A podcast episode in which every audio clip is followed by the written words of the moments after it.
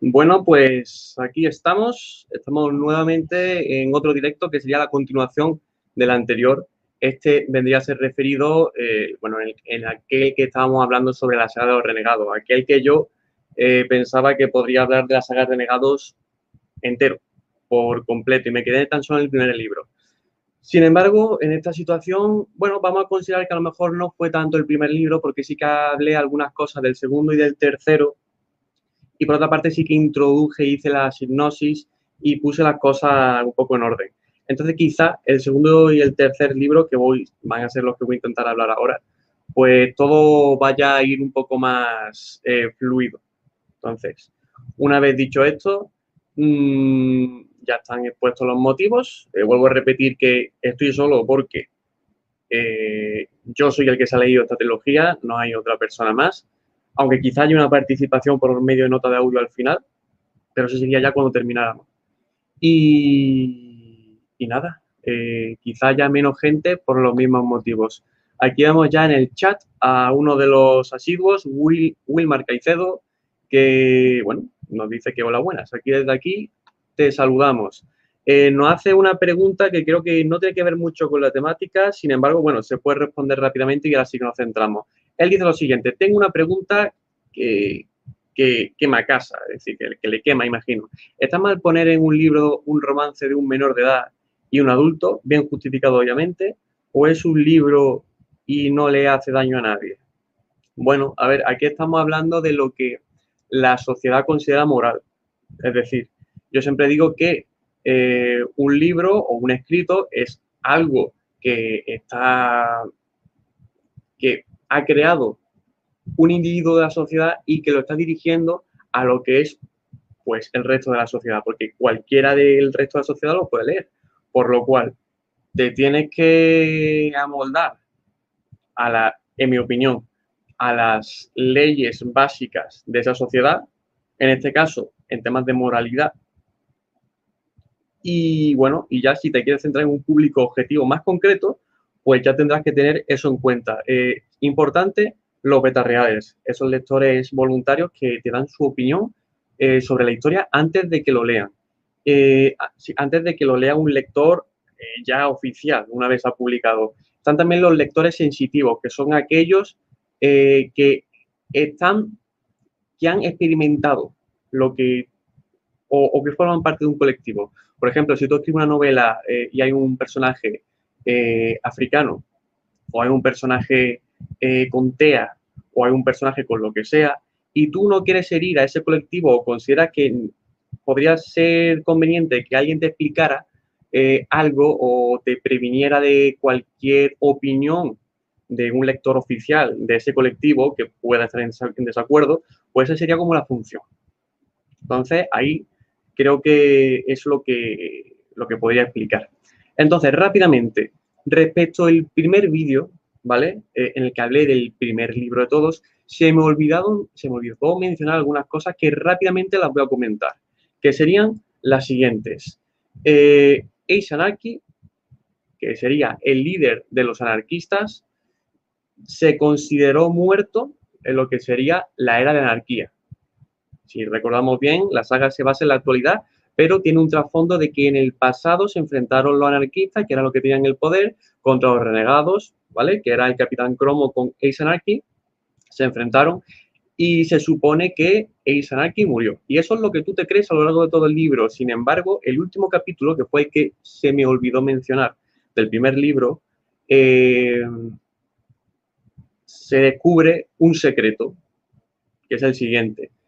Eh, recordamos recordamos que los renegados, los, los anarquistas vivían en una, en una, bueno, donde está el metro, en los raíles del metro, de forma subterránea, y tienen un pasillo secreto de varios kilómetros que conecta con otro punto de la ciudad. Un lugar que está apartado de la ciudad, en lo alto de un monte, conecta con una catedral. Esa catedral era el lugar donde estaban los anarquistas, era el núcleo general en esa época. Entonces, eh, Nova hace ese camino, un camino que los anarquistas se conocen de sobra, y en esa situación, creo que es un perro ladrando, si no se callan, pues cierro la ventana. Em, le doy pocos segundos. El caso, no va a hacer ese camino y descubre, al menos hace que el lector descubra que Ace Anarchy sigue vivo. Y no lo sabían, los anarquistas lo sabían realmente. Así que eh, esto es algo, es un cierre del libro, eh, del primer libro que es el choque que te da. Entonces, ya sí que hemos hablado realmente de lo que sería el primer libro. Eh, otras cosas que, indicar. Eh, respecto a lo que dije de detonadora, sirve bien para indicar que tanto los renegados como la anarquía, en los anarquistas hay personajes que son más coherentes y otros que son menos coherentes. En cada bando, los bandos no son blancos grises, perdón, blancos o negros, es un conglomerado de grises, porque dentro hay muchos personajes grises, algunos más tirando a blanco y otros más tirando al negro. Pues esto se cumple tanto en los anarquistas como en los renegados. Y me gustaría eh, hacer, sí, ahora que estoy empezando a hablar del segundo libro, un catálogo de personajes. No hablé mucho de los personajes que había en el primer libro, pero porque creo que quizá todos no los íbamos a tener en la cabeza para cuando yo terminara el análisis de toda la trilogía. Por lo cual, ahora que ya hemos sentado la base y tenemos ya muchos más conocimientos en los que hilar, en los que conectar lo que yo vaya a decir, ahora sí os puedo dar un poco de, pautas para, bueno, pues para que entendáis. Por la parte, eh, y ya quizás así os, sirve para entender los grupos que hay, quizás algunas funciones, algunos, algunos poderes, creo que esto quizás pueda ser inspirador para cualquier escritor. Eh, por la parte de los anarquistas voy a empezar por aquí porque es donde menos personajes hay. Antes había un montón y ahora son reducidos a cuatro gatos. Por el momento tenemos a Fobia, uno de los personajes que está desde los inicios y de los que menos se conoce, ni siquiera sus compañeros conocen mucho de él, pero bueno, entendemos como un ente oscura. Eh, no se le ha visto siquiera la cara. Es un ente oscura y se entiende que su poder es causar miedo. Eh, no llama tanto la atención porque algunos anarquistas, bueno, todos los prodigios, recordamos que los prodigios son esas personas que tienen superpoderes, eh, cuando adquieren el superpoder, le, a algunos les cambia la apariencia. Entonces cobra sentido que Fobia sea así. Tenemos a Nova, que es la que no duerme y te puede a ti eh, dormir con tan solo tocar. Tenemos, por ejemplo, Abeja Reina, que es uno de mis personajes favoritos, que, bueno, mm, dominas a las abejas no tiene mucho más allá. Está un poco loca, es como una reina, es decir, tenía como la función de reina en su entonces, pero desde entonces, pues, como está ahora obligada a vivir en los subterráneos, pues está un poco más así y, es un poco excéntrica, es un poco trampótica esta mujer y me mola.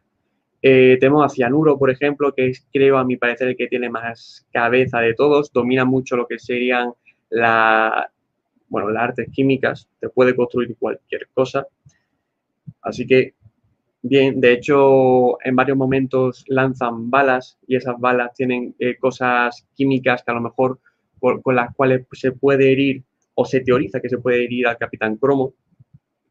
Y creo que, bueno, tenemos al titiritero, que es Winston Pratt, uno de mis personajes favoritos también, y tiene un arco muy interesante que ya hablaré, lo hablaré más adelante, pero bueno, poco a poco. El titiritero, como su propio nombre indica, eh, controla a personas y en este caso tan solo a niños. Es decir, es como un handicap que tiene, eh, bueno, su,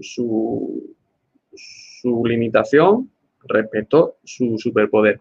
Aquí tenemos a Erinus eh, que nos saluda, así que desde aquí te saludamos.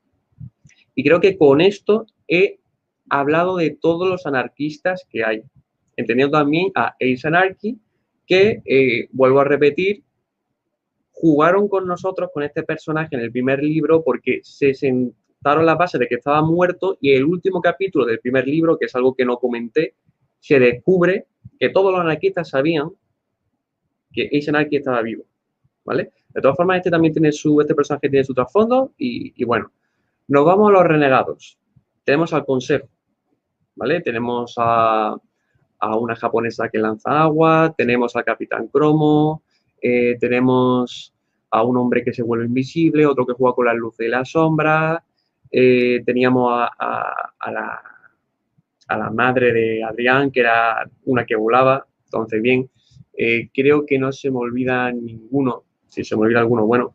Eh, y luego el equipo de Adrián, que Adrián dibuja en todos lados y él va sacando, pues si dibuja en la pared, pues va sacando lo que él haya dibujado e incluso se puede mover, no están vivos, pero sí son autómatas. Eso es interesante.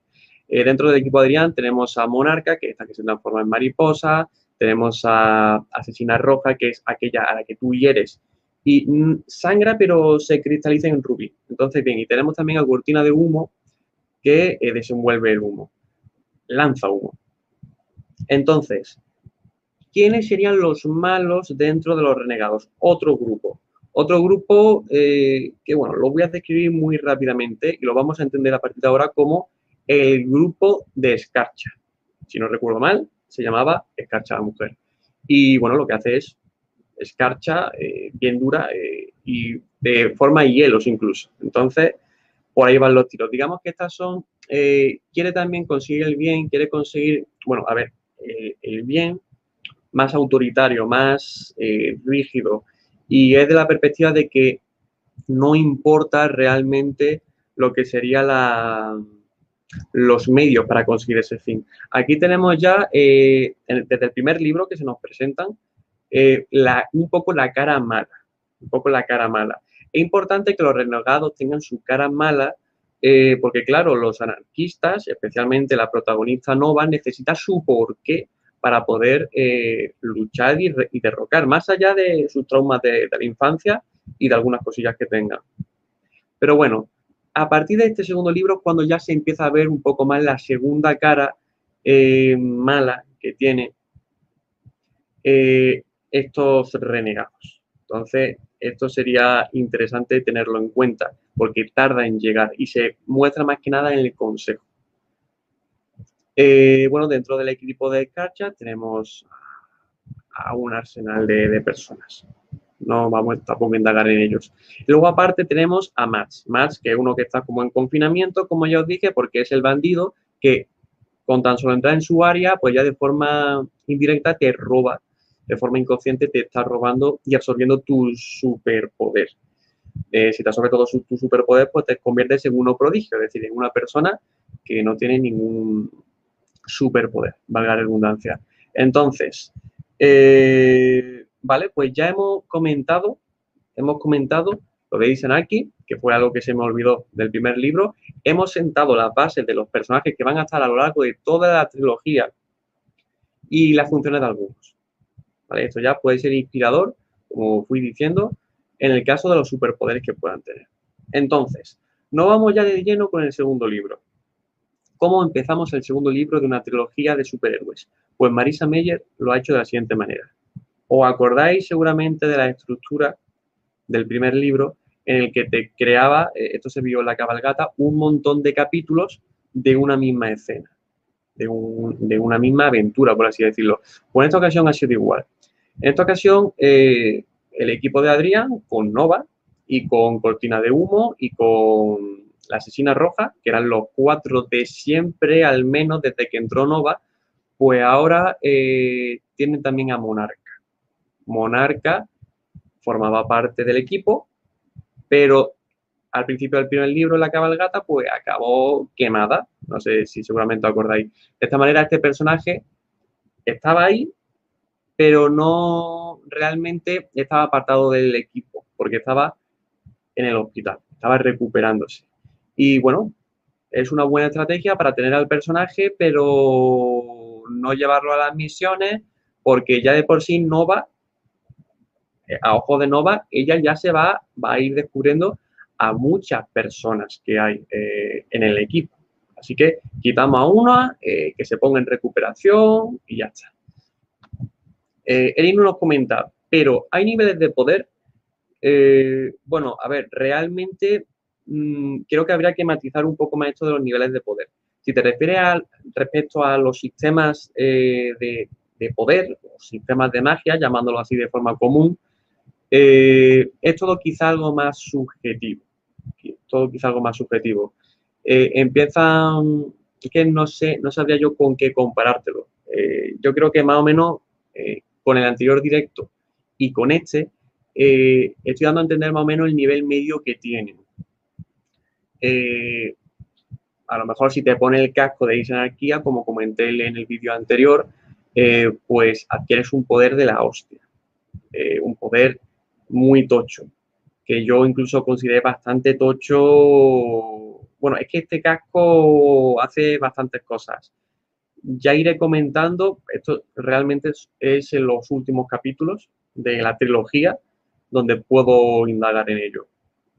Pero bueno, niveles de poder, si nos referimos a eso, más o menos son los que estoy dando a intuir para todos. Ese es el nivel, alguno un poquito más, otro un poquito menos, pero no son colosos, por así decirlo. Son como superhéroes nivel medio. Luego hay otros más tochos, pero a lo mejor porque forman parte del consejo. A lo mejor el Capitán Cromo, pues es que básicamente parece que es indestructible, porque de todas maneras que se le puede herir, no, no se consigue. Pero es porque ha dado la casualidad de que su elemento es pues, el más duro de todos, el cromo. Eh, tenemos, bueno, hay otro del consejo que se vuelve invisible, que ahí, bueno, no hay término medio, era invisible y ya está. Eh, pero, por ejemplo, Tsunami, eh, que es una de las del consejo, ella hay un momento que abre un río entero, abre un río entero. En una extensión a lo mejor de, no sé, no se indica, pero yo le he hecho 20 metros, abre un río entero, hasta el fondo. Entonces, más o menos quizás eso es lo que nos podemos entender. Luego, Ace Anarchy, incluso estando muy desválido, eh, puede hacer con su telequinesis bastantes cosas. Y ya cuando se pone el casco ya ni te cuento. Vale, eh, el uso de más aporta. O sea, no hay gente más poderosa que otra por definición, solo depende de la versatilidad con la que use su poder. Exactamente. Todos tienen el mismo rango, por así decirlo. Puedes entrenar más, puedes tener quizá algún beneficio genético, pero por beneficio genético me refiero a que quizá mi compañero, un amigo que tengo yo, tiene más facilidades por temas de genética para correr y yo a lo mejor me tengo que esforzar más para llegar a lo mismo que él. Eh, hasta ahí hasta ahí. Entonces, continuamos con lo que sería la primera escena en la que están haciendo ya una, misión en la que vemos eh, misma estructura, una misión de varios capítulos, en la que se va recordando muchas cosas de las que han pasado en el primer libro, un recurso muy interesante, pero tampoco te saturan, porque muchas de esas cosas eh, que no te cuentan para no saturarte, eh, luego las van, las van dosificando a lo largo de, todo el libro. Entonces, mm, esto quizás es un buen recurso para algunas personas que conozco algunas que se han leído el primer libro y luego han dejado un descanso eh, de unos meses para llegar al segundo. Considero que es un recurso interesante para eh, agarrar a esos lectores que no se han leído la trilogía del tiro. Yo, por ejemplo, hice un descanso de, de, unas tres semanas entre el primer y el segundo libro y ya luego del segundo al tercero directamente me lo leí entero. Entonces, eh, sin embargo, el grueso de recuerdos está en el inicio y ya el resto se dosifica por, el resto. La misión que ellos tienen es vigilar un hospital porque al parecer hay un grupo criminal que quiere robar unos medicamentos. Eh, unos medicamentos que, bueno, estamos entrando en, en, el problema de que, y algo de lo que se queja Nova, de que los no prodigios, es decir, las personas civiles, no hacen, eh, no parecen ser tan autónomos, esperan a que los prodigios le ayuden. Se están moviendo como borregos los civiles. Y Nova lo que quiere es que todo el mundo sea autosuficiente. Entonces, eh, los prodigios médicos, porque hay algunos que tienen la capacidad de ser médicos, eh, por, alguna habilidad que les convenga para ello, pues sirven. Pero ¿qué pasa? Que el tema de los recursos médicos, el tema de los medicamentos y todo ello no es tan explotado. Así que si unos bandidos lo roban, eh, la ciudad sufre un golpe interesante eh, en temas de que le han quitado muchos recursos médicos. Entonces esto es lo que tienen que evitar. Eh, se va a enfrentar o lo va a intentar lograr una criminal que se llama Zarcillo o, Zarzo, no, no Zarza, y que su superpoder es, bueno, lanza, bueno, se prolonga o saca de su cuerpo zarzas. De esta manera te puede eh, agarrar, te las puede clavar, entonces puede hacer bastantes cosas quizás muy flexibles y muy interesantes.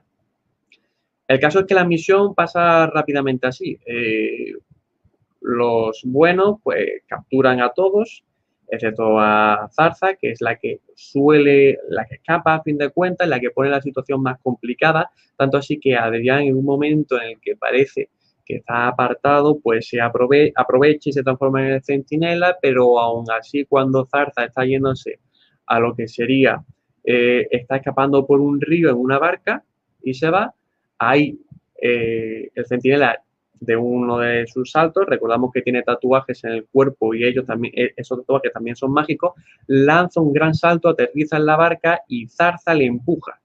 Tanto así que el centinela no vuelve a aparecer. Es decir, si el primer, si el, lo último del primer libro fue que Pesadilla se considera muerta, el centinela, dado que tiene muchos problemas al ser una persona anónima que aparece de vez en cuando y que incluso sus padres, su organización entera lo está buscando, los renegados buscan al centinela y eso les va a causar problemas y tarde o temprano, parece ser, lo van a encontrar, pues al final eh, decide Adrián, con el vestido de centinela, no actuar. De esta manera, el centinela, bueno, de esta manera Zarza escapa y desaparece, ¿vale? Pero de esta manera, tanto Pesadilla como eh, el centinela se dan por muertos cuando realmente no lo están. Es una estrategia interesante en la que, en la trama principal, que estaban, no, eh, que estaban pesadillas, es decir, no, ¿vale? y estaba Centinela, es decir, Adrián, enfrentándose sin saberlo, es una manera interesante, con su justificación interesante, porque ahora su vida va a ser más calmada, eh, de prolongar o postergar, si esa es la palabra, de postergar un enfrentamiento que pueda haber más adelante. De esta manera creamos un, plan, un lapso correcto. Y eso sería más o menos lo que sería el primer, bueno, eh, el resto de, los compañeros tienen algunas heridas, aún así Zarza ha conseguido robar eh, muchos medicamentos, por lo cual no es una victoria total, pero tampoco ha sido una derrota, ha sido un 50-50, lo cual creo que es interesante. No empecemos siempre con tantas victorias y podemos empezar ya con dando problemas. Vamos al chat. Eh, Wilmar Caicedo, pero en ese caso yo creo que el más poderoso, por lo menos un poco, es el que roba habilidades.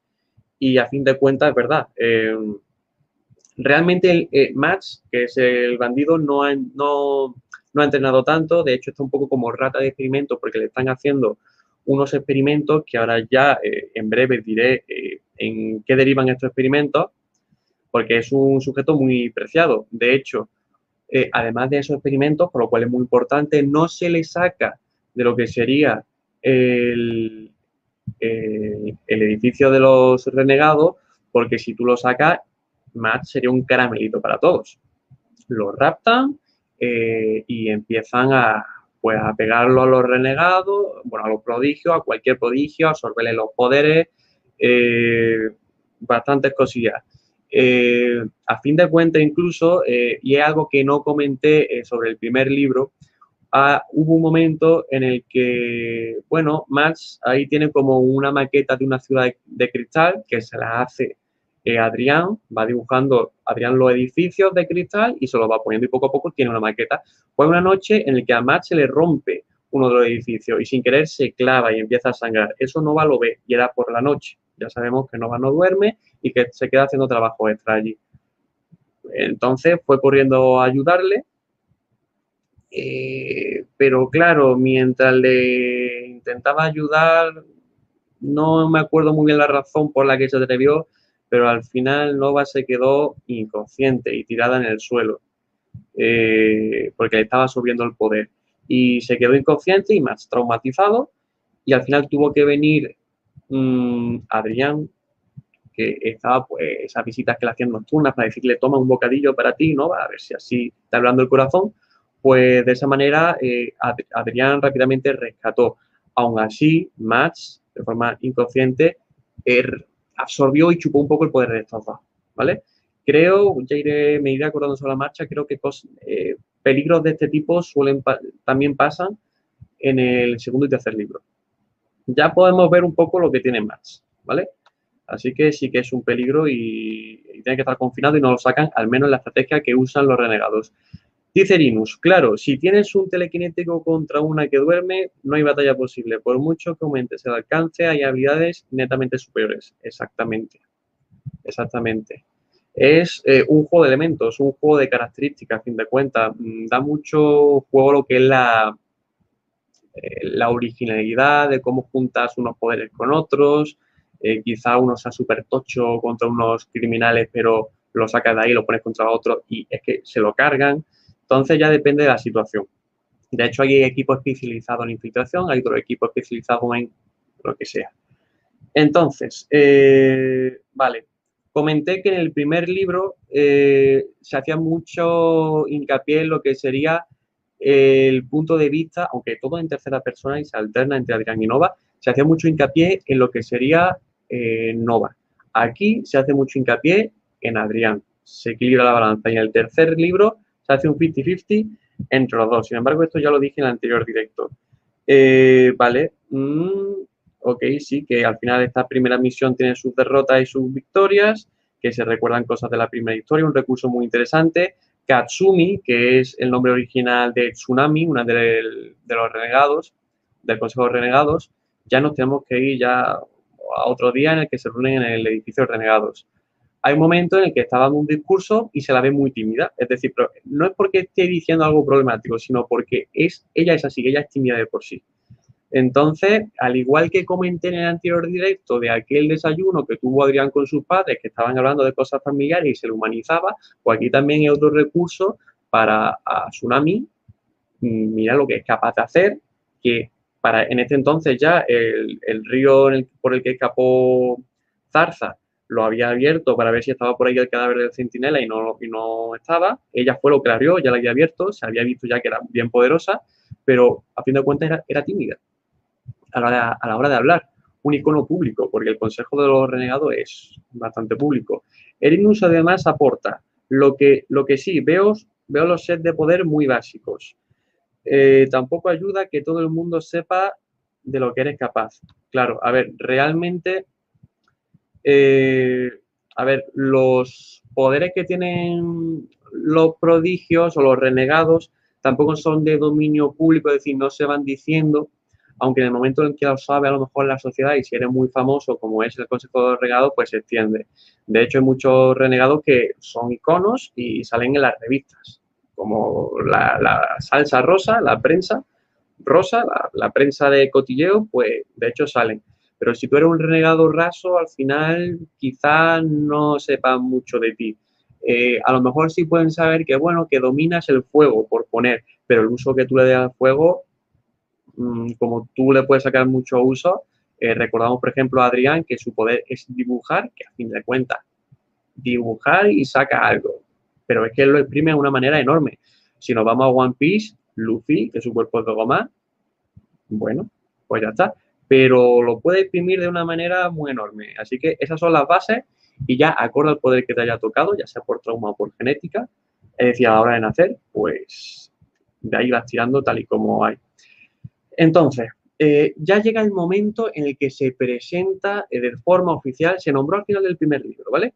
Pero aquí, eh, y, estaba el run run de qué será, qué será el, el, no me acordaré seguramente, pero lo vamos a conocer como el, el producto N o el producto, producto N o, factor N. No sé si era producto o factor. Y no sé si era N o G. Pero bueno, el caso. ¿Qué es esto? ¿Qué es este gran proyecto que se toman los renegados? Pues sería lo siguiente. Han hallado con un equipo químico de científicos que tienen, han hallado una cosa que le da la vuelta a toda la trilogía que sería, eh, bueno, han hallado un producto con sus investigaciones que absorbe o elimina el superpoder de un prodigio. Con tan solo inyectarlo, o con tan solo ingerirlo, o con tan solo olerlo, porque ya a lo largo de la historia eh, se ve que, que, se le puede cambiar un poquito el estado del producto, que de buena primera ellos tan solo dicen que es líquido, Y, pero claro, porque están en proceso de experimentación, pero y ya a lo largo de la trama dice, pues mira, a lo mejor gaseoso, a lo mejor, esto lo van mirando los anarquistas para decir, vamos a robarle el producto y vamos a hacerlo de otras maneras para herirlos a ellos y lo consiguen. Pero bueno, el caso es que esto atenta contra todo lo conocido. ¿De dónde han sacado esto? De Max, de su sangre, del bandido, del que te roba el poder. Haciéndole algunos análisis de su sangre, consiguen eh, de forma autónoma eh, tener esta sustancia que ya luego pueden replicar sin necesidad de seguir sacándole sangre. Eh, y bueno, se supone que según el Consejo de Renegado esto es por un bien mayor, por el que, bueno, a ver si hay un criminal que, la está liando gorda. A lo mejor lo conveniente es meterle un pinchazo con el, factor N y ya está, se le han eliminado los poderes. Luego sí que esto es un trauma, pero bueno, con ayuda psicológica que se supone que se le aseguraría por parte de los renegados, se volvería una persona que podría sobrellevar esa pérdida eh, que bueno, sería lógico ya que él estaría haciendo perder a las personas de la sociedad con sus actos delictivos. Y, bueno, esta es la manera que ellos sugieren. A Nova no le sienta muy bien ello, incluso a Adrián tampoco, pero bueno, ellos son como los únicos dos que dudan. ¿Por qué dudan? ¿Porque son los protagonistas? Bueno, será porque las cámaras están centradas en ellos. Quizás haya otro que, haya dudado, pero bueno, tampoco es tan... Mira, justamente los protagonistas los que, los que dudan de ellos. Bueno, Aquí se presenta esto y además indica que van a haber una especie de, de, porque claro, empiezan a darle fallos. Imagínate que yo con la pistola que tengo, que le ponemos la cápsula esta del factor N y disparamos, imagínate que a lo mejor fallo, o imagínate que los, eh, los criminales me quitan la pistola y me disparan a mí, entonces yo soy el que pierdo, eh, bueno, el Consejo Renegado dice, no os preocupéis, os vamos a instruir debidamente durante varias semanas para esto, para que a este recurso se le pueda dar un, eh, un uso muy interesante. Yo considero que esto es muy peligroso, es decir, el factor N es muy peligroso y es un arma de doble filo que no se ha presentado al menos de la forma que yo lo voy a mostrar ahora, al menos no se ha mostrado de forma tan directa en la trilogía. Pero yo lo veo así. Es decir, hay dos bandos enfrentados y uno de los dos bandos eh, descubre algo nuevo. ¿Vale? El momento en el que los datos de cómo ha conseguido eso lo entiendan el otro, ese otro va a replicar eso o va a hacerlo algo similar. El caso es que los dos van a tener algo muy parecido. Y de esa manera, a fin de cuentas, los dos van a estar en igualdad de condiciones. ¿Qué pasa? Porque ahora los renegados tendrían que inventar otra cosa para estar por encima. ¿Y qué pasa? Que los otros, pues, a fin de cuentas, con el paso del tiempo, porque el tiempo lo puede todo, pues averiguarán la forma y quedarán en empate. Al final, sí, pero es que a lo mejor con el factor N lo exterminamos, lo exterminamos de forma completa. Yo creo que al final no se extermina nada de forma completa y si lo logra, que ya sería difícil, al final surge otro bando. Y veo muy peligroso añadir esto del factor N. Vale, eh, Erinus indica, pero Matt sería inmune al compuesto, debería, y además de su poder de absorber, seguirá teniendo los poderes robados. A ver, eh, por una parte, sí, además de absorber poderes, eh, él los recopila todos. Eh, sí, pero creo que en ningún momento se aclara si, si a Max le pinchan este, este producto, si perdería. pero bueno, yo creo que habría maneras de justificar que los perdiera y que no los perdiera. Manera de justificar que no los pierda porque es sangre, porque tiene compuesto de su sangre. Ya está. Manera de justificar que sí los pierda, porque se ha usado su sangre, pero luego eso es tan solo un 20%. Eh, se le añaden otros recursos, eh, porque luego hay más cosas que forman parte del compuesto, y a lo mejor, vale, a lo mejor a él hay que hacerle algo más especial, hay que añadirle el doble de potencia, porque a fin de cuentas, con un poquito, ya en 20 segundos a un prodigio le has quitado el poder o a lo mejor con él a lo mejor tarda más, o, a él hay que darle más mercancía, eh, más cantidad, o a él hay que potenciar el producto tal. Entonces yo creo que de alguna manera u otra se podría hacer. Eh, Erinus dice, Saya, respecto a lo que he dicho anteriormente de los del combate este, es Se llama escalada armamentística y se dio con las armas nucleares durante la Segunda Guerra Mundial y la Guerra Fría. Y la verdad que sí. Plan, tenía la Segunda Guerra Mundial, tenía yo esa época en mente. Lo que pasa es que no quiero decir, no quiero decir nada, ya sé que, que fallaran algo. Pero sí, al final creo que la Guerra Fría hubo mucho espionaje, creo que había ahí eh, el objetivo que había, pues a fin de cuentas era una guerra. Y bueno, los espías al final de cuentas han estado desde el inicio de los tiempos. Así que, bueno, eh, continuamos. Eh, bueno, lo del factor N o factor G eh, se, se, descubre en el segundo libro, así como en el primer tercio. Así que vemos que hemos salido ya de la introducción, pero que se siguen dando giros y las cosas se, se vuelven interesantes. Entonces, eh, aún así, eh, vale, voy a indicar un fallo que considero que se le ha hecho, uh, y si no es un fallo, es que la escritora ha querido poner a los anarquistas muy tontos. Y es lo siguiente. Eh, y esto quizás sea problemático. Los anarquistas vivían en los subterráneos, pero luego eh, fueron expulsados y eh, emigraron, por así decirlo, se fueron, se mudaron. ¿A dónde se mudan? A la casa que tiene eh, Nova. Recordamos que Nova tiene una identidad doble, una identidad de cara al público que se le hicieron, con otro apellido, con otro pasado, le han dado una casa y todo eso. Por los anarquistas se van a esa casa. Se van así como en la primera mitad del primer, del primer libro y llegan pues hasta el tercer libro y yo digo, uff, esto es peligroso, es decir, no pueden ser tan tontos. Imagínate que alguien va, alguno de los renegados le hace una visita, que de hecho la hay y se tienen que esconder los anarquistas. Yo creo que hay muchos otros lugares donde se pueden alojar. Que, no sé, creo que esto es algo problemático. Es más, todos los, todos los renegados tienen una especie de pulserita que se lo colocan para comunicarse entre todos en todo momento. Y, bueno, eso eh, tiene un GPS, es decir, los, los renegados pueden saber si no va a estar en su casa o si no va a estar paseando, al menos si tiene el, componente, la pulserita. Eh, esto, que se conozca la ubicación de Nova, por ejemplo, aunque no se sospeche nada de ella, porque es que encima mató a la detonadora al final del primer libro, aunque no se sospeche eh, que los anarquistas se pasen toda la trilogía ahí casi básicamente, yo lo vi un fallo. Erimus además comenta, de hecho la operación Paperclip consistió en reclutar científicos nazis para que trabajaran para los Estados Unidos. A fin de cuentas, en una guerra eh, vale todo y cuanto más original sea, al final el escritor incluso puede crear guerras originales y super guays, basándose en lo ya existente, a fin de cuentas. Ok, vale, pues entonces, tenemos a los anarquistas viviendo con Nova y tenemos a los anarquistas viendo que Nova está cayendo muy bien. Entonces le dicen, oye, ojo, no te pases la raya, le dicen a Nova, pero mira, eh, vemos que te está, que está, está, habiendo una relación aquí con tu amigo el Adrián, a lo mejor una relación amorosa. Eh, bueno, a lo mejor no, vemos que hay una relación amorosa y, y queremos que no te olvides que eres un anarquista y que le uses para lo siguiente hago un paréntesis y, y, me voy un poquito para atrás.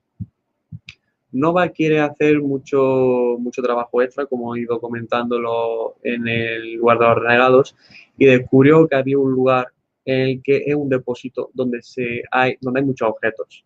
Hay muchos objetos. Eh, históricos, eh, algunos mágicos, otros no tan mágicos, pero bueno. El caso es que hay incluso un, un listado en el ordenador donde tú puedes verlo todo y tal. Entonces, ella descubrió que el casco de Isenarquía está ahí. El casco de Isenarquía está ahí, en el depósito. Un, un, depósito que no tiene apenas seguridad. Un depósito, eh, bueno, el edificio tampoco tiene mucha seguridad. A veces tiene algunos vigilantes por la noche que son renegados, pero ya está. Entonces, aquí, además de, eh, vamos profundizando en que, aunque se haya tardado en ver, eh, los renegados sí que tienen sus cosas malas, son como muy orgullosos, son como muy de espectáculo, están orgullosos que no crean la seguridad de vida para algunas cosas. Eh, bueno, entonces esto le quema Nova. Por lo cual, ella se quiere apuntarse a hacer tareas administrativas de, eh, gestionar todo lo que sería cosas del depósito, porque ya sabéis que el casco de Isanarquía está ahí. Eh, bueno, hay una mujer ahí que se encarga de esas cosas, pero también hay un personaje que, hago, que se llama Kayum, y hago aquí un paréntesis sobre el paréntesis. ¿Quién es Kayum? Eh, bueno, dos puntos a tratar de Kayum. ¿Cómo se hizo Kayum? Pues de la siguiente manera. al igual que hemos visto que muchas historias, como por ejemplo voy a poner el caso de Marvel, a Spiderman, el personaje de Spiderman, eh, ha ido evolucionando según el feedback que ha tenido con el público y se han ido creando incluso otras más cosas según el feedback que ha tenido con el público, como la red de la vida. Eh, recordamos todo eso que dijimos en el directo de mitología de Marvel. Entonces, con Kayun ha pasado algo similar. Es decir, se hizo un concurso de, eh, para los fans crea tu personaje, crea tu prodigio de forma original, guay, el que tú quieras. Y el, y el que gane el concurso lo metemos como, como uno de los, de los personajes. Salió Kayun. Kayun es un chico muy inocente que le encanta todo lo que serían los, pues, los objetos históricos y él tiene un superpoder que se tarda en descubrir, pero bueno, lo digo desde ya, eh, que es, su superpoder es el conseguir que las personas vean el lado bueno de las cosas. Esto va a ser algo problemático para Nova porque hay escenas en las que Kayun, pues, eh, si Nova odia a lo mejor la ciudad o de lo que sea, Kayun consigue eh, hacerle ver el lado bueno de las cosas. Que Nova ya está dudando de por sí, de, bueno, que los renegados tienen sus cosas buenas y cosas malas, pero Kayun lo potencia. Entonces, Kayun eh, es el encargado de, ir por el depósito de los objetos históricos y decir, mira, esto, esto, aquí está esta cosa, aquí está esta otra cosa, y Nova le va diciendo, y el casco de jerarquía que me han dicho que está por aquí, llegan a un lugar que es un cubo, un, cubo, pero como un dado, no un cubo de, de, basura, un cubo en el que, con sus seis caras, en el que se ve que, que bueno, que a fin de cuentas, este cromo un cubo de cromo. Y dentro, obviamente lo hizo el Capitán Cromo. Y dentro está el casco de Exanarquía. Entonces, salimos del paréntesis este. ¿Qué es lo que le proponen los renegados, los anarquistas a Nova? Ya que te estás enamorando de Adrián y Adrián siente algo por ti y tú puedes eh, hacer que Adrián haga cosas y Adrián eh, realmente quizás podría dibujar una puertecita, ya que el cromo es indestructible y que que no hay manera de hacerlo incluso intentan arreglarlo de alguna manera con cosas científicas, con eh, añadimos iones, añadimos otra cosa, pero no hay manera. Intenta que Adrián dibuje una puertecita y lo abra. ¿Cómo? Y no va a ser se dice, ¿cómo voy a hacer eso? Si al final sería como abrir el casco de... Eso sería muy peligroso, no, no sé cómo lo voy a conseguir sin que lo sospeche, pero bueno.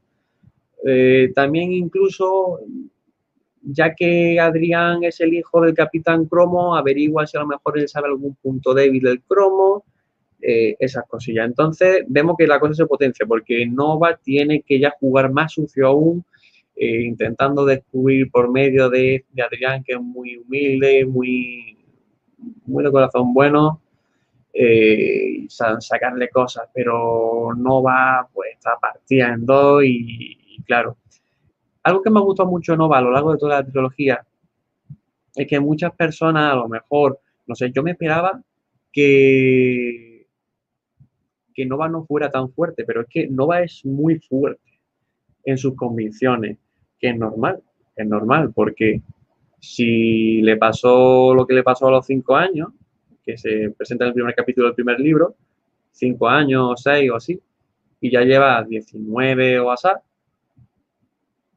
ha sido una franja de tiempo importante. Es decir, que en pocos meses la cosa no va a cambiar. Como mucho puede dudar. Y creo que esto está muy bien reflejado de forma muy buena y que hace que, que no va a pasar por cosas muy duras, que dude mucho, que sufra mucho, pero que se siga manteniendo rígida, que se siga a dos bandas. Y creo que eso está bastante bien logrado.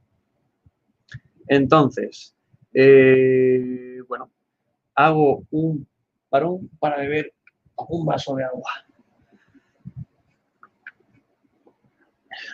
No sé si, a ver, mi objetivo realmente será abordar toda la trilogía, no sé si lo conseguiré, pero bueno, todo mmm, hacerse ilusiones es válido.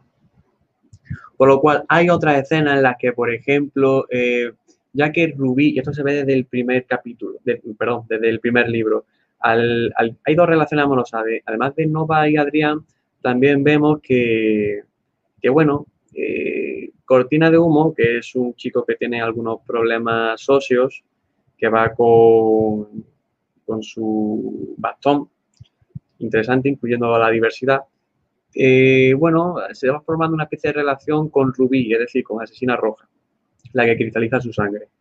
Y eso, a ver, dos relaciones dentro de un grupo. Mm, bueno, a fin de cuentas, eh, se supone que pasando por experiencias tan fuertes como las que suelen experimentar unos eh, superhéroes, también se van formando sentimientos. Entonces, bueno, no sé si será lo normal, no sé si, será lo típico, pero podemos justificarlo de esta manera. Entonces, en una de estas cosas, eh, Ruby, es decir, Asesina Roja, pues invita a todo el equipo a ver, eh, bueno, una especie de, evento en la que los no prodigios, también como quieren ser prodigios, pues hacen su deporte atlético y eso es un evento que hay en la ciudad.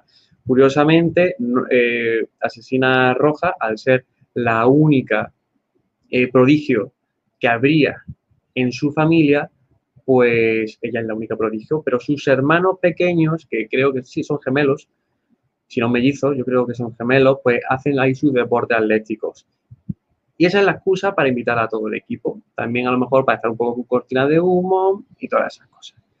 Entonces, eh, volvemos, eh, añadimos trasfondo a la ciudad, añadimos trasfondo al grupo, un poco de ocio, un poco de humanidad, eh, justamente en un momento en el que yo creo que se debía de, seguir haciendo un descanso, pero de intensidad, pero que respiren todo un poco, que intaguen en sus sentimientos, que hayan avance en sus relaciones sentimentales, eh, conversación entre Adrián y no vaya de forma más calmada, todas esas cosas las veo interesantes.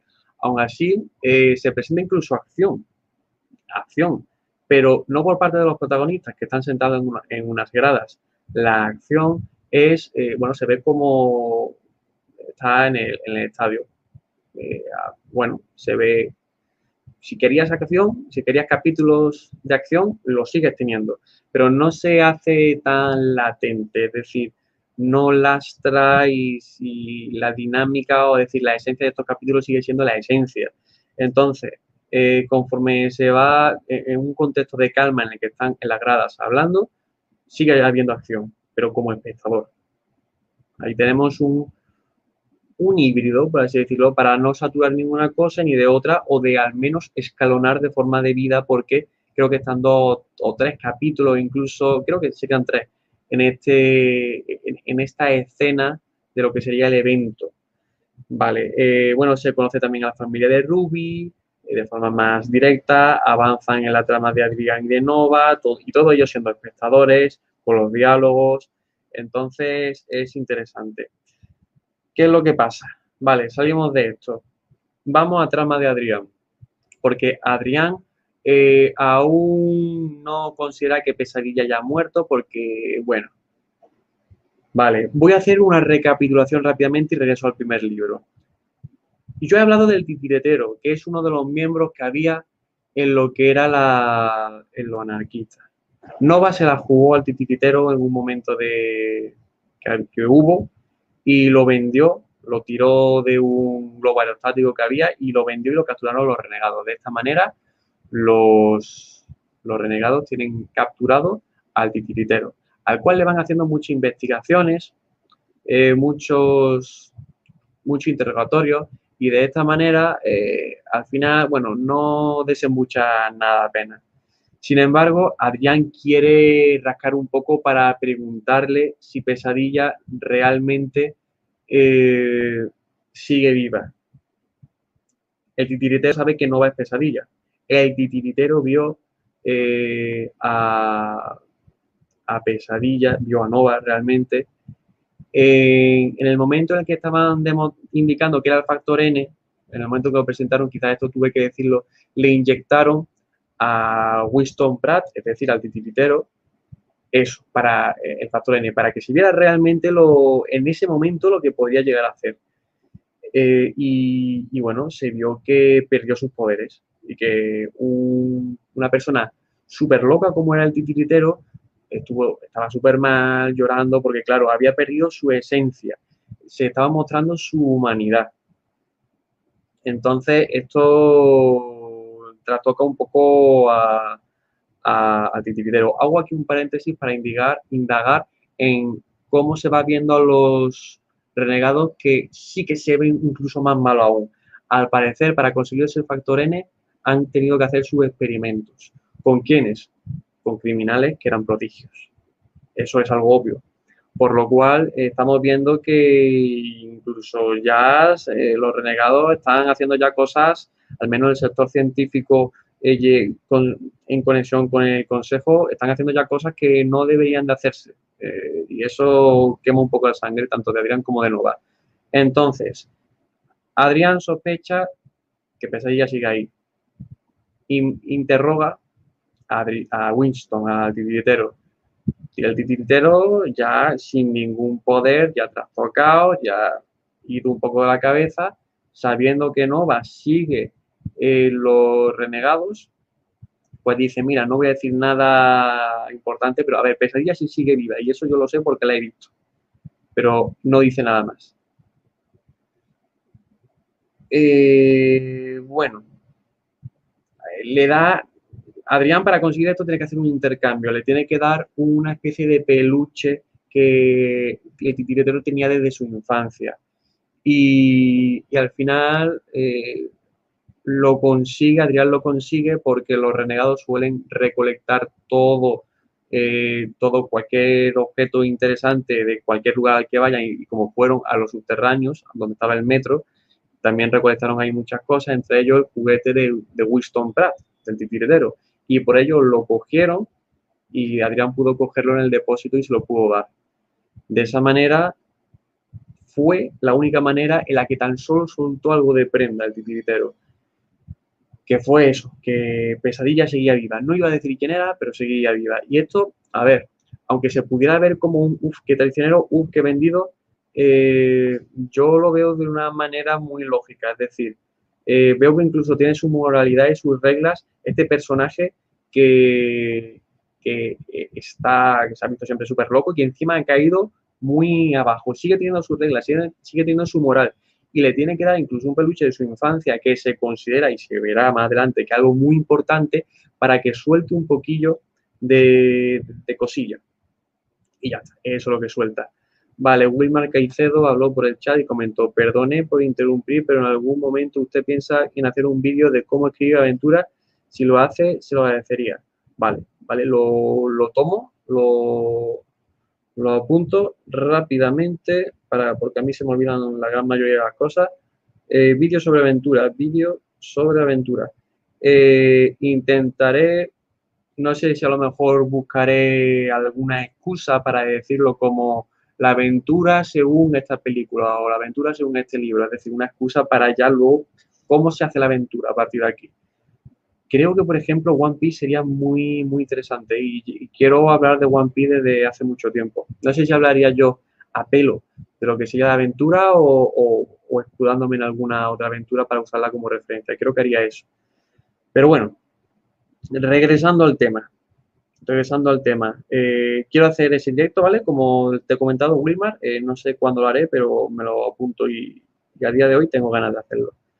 Entonces, eh, vale. Sobre la relación amorosa entre... Aquí jugamos con lo mismo. Iban a tope Pesadilla y el Centinela enfrentándose entre sí y ahora los dos por sus motivos se han dado por muertos, prolongando eso, pues durante el primer libro también iban un poco así en la relación amorosa Nova y Adrián, pero eh, Pesadilla era la que iba pasando, es decir, Nova era la que iba pasando porque se sentía mal por el engaño, pero ahora en este segundo libro, que es alentada por la anaquista para sí, no te niegues, ataca, ataca que necesita sacar información. Ahora es Adrián el que se ve un poco mareado y no quiere nada. Eh, a ver, sí quiere, pero se echa para atrás continuamente. Entonces, es una manera lógica también de frenar una relación amorosa dándole sus justificaciones y de demostrar cómo todo está conectado. Eh, porque al final no es que uno dependa del otro, los personajes. Es decir, eh, Adrián frena un poco ese, ese avance del tema amoroso por sus cosas internas, sus problemas internos que tiene de a lo mejor el centinela, a lo mejor lo que quiere conseguir con el, titiritero, eh, de buscar si Pesadilla está viva. Entonces, por esa, de esa manera, a lo mejor no quiere marearse tanto ahora mismo con Nova y tal. Justificado y todo de forma interna. No tenemos que hacer uno dependiente del otro para que tomen sus decisiones. Los dos por separado siguen siendo personajes eh, totalmente autónomos y válidos. Bien por ello. Entonces, eh, todo ello se nivela con la coherencia y, bueno, que no me encaja como tengo aquí apuntado y como ya he dicho, que los anarquistas vivan eh, con Nova todo el rato haciendo peligrar pues todo, a fin de cuentas. bueno, aquí un pequeño fallo, creo que es un fallo que apunté, que se suponía que aquí dijeron eh, el mismo día, eh, bueno, ellos inician la capacitación, que es cuando, como comenté, ellos usan las armas estas con el factor N para disparar y para instruirse para llevarlo a cabo. Pues en ese primer día se comentó que, bueno, que Nova eh, dice que la, la, capacitación esta va a terminar en dos semanas. No, a finales de la semana siguiente. Sí, dos semanas. Entonces, para que ya realmente se saque a la calle estas herramientas. Que lo considero que es muy poco. Sin embargo, eh, a fin de cuentas, creo que la trilogía no son dos semanas, se prolonga mucho más. Así que creo que no sé si eso sería un fallo o algo que me entendí yo mal, pero bueno, es interesante señalarlo. Sobre el tema de la, de la capacitación, se sigue viendo el orgullo y la prepotencia que tienen algunos anarquistas, perdón, renegados, sobre todo a la hora de, que hay algunos que confían totalmente en su poder y están ahí porque convencieron con sus poderes, pero luego en temas de entrenamiento, a ver si tienen su sala de entrenamiento, pero tampoco es muy obligatorio ir, aunque si no vas te llamarán, te llamarán la atención, pero que hay algunos que no dominan las armas de fuego. Por ejemplo, eh, Adrián, es decir, Sketch, es decir, el Centinela, no domina del todo las armas de fuego. Él no sabe disparar tanto con las pistolas. Y es el hijo adoptivo y el hijo natural de, gente que está en el consejo, a fin de cuentas. Así que eso es algo, bueno, eh, la prepotencia y de los renegados, que, que Adrián no es, no es que sea prepotente, pero sí que refuerza un poco lo que sería todo, toda la cultura renegada, por así decirlo algo interesante y algo que me chocó bastante, porque al final de cuentas son los que ponen orden en la ciudad. Y, pero en trabajo de campo, incluso. Que no sepan llevar el tema del arma es curioso. Ok, eh, vale.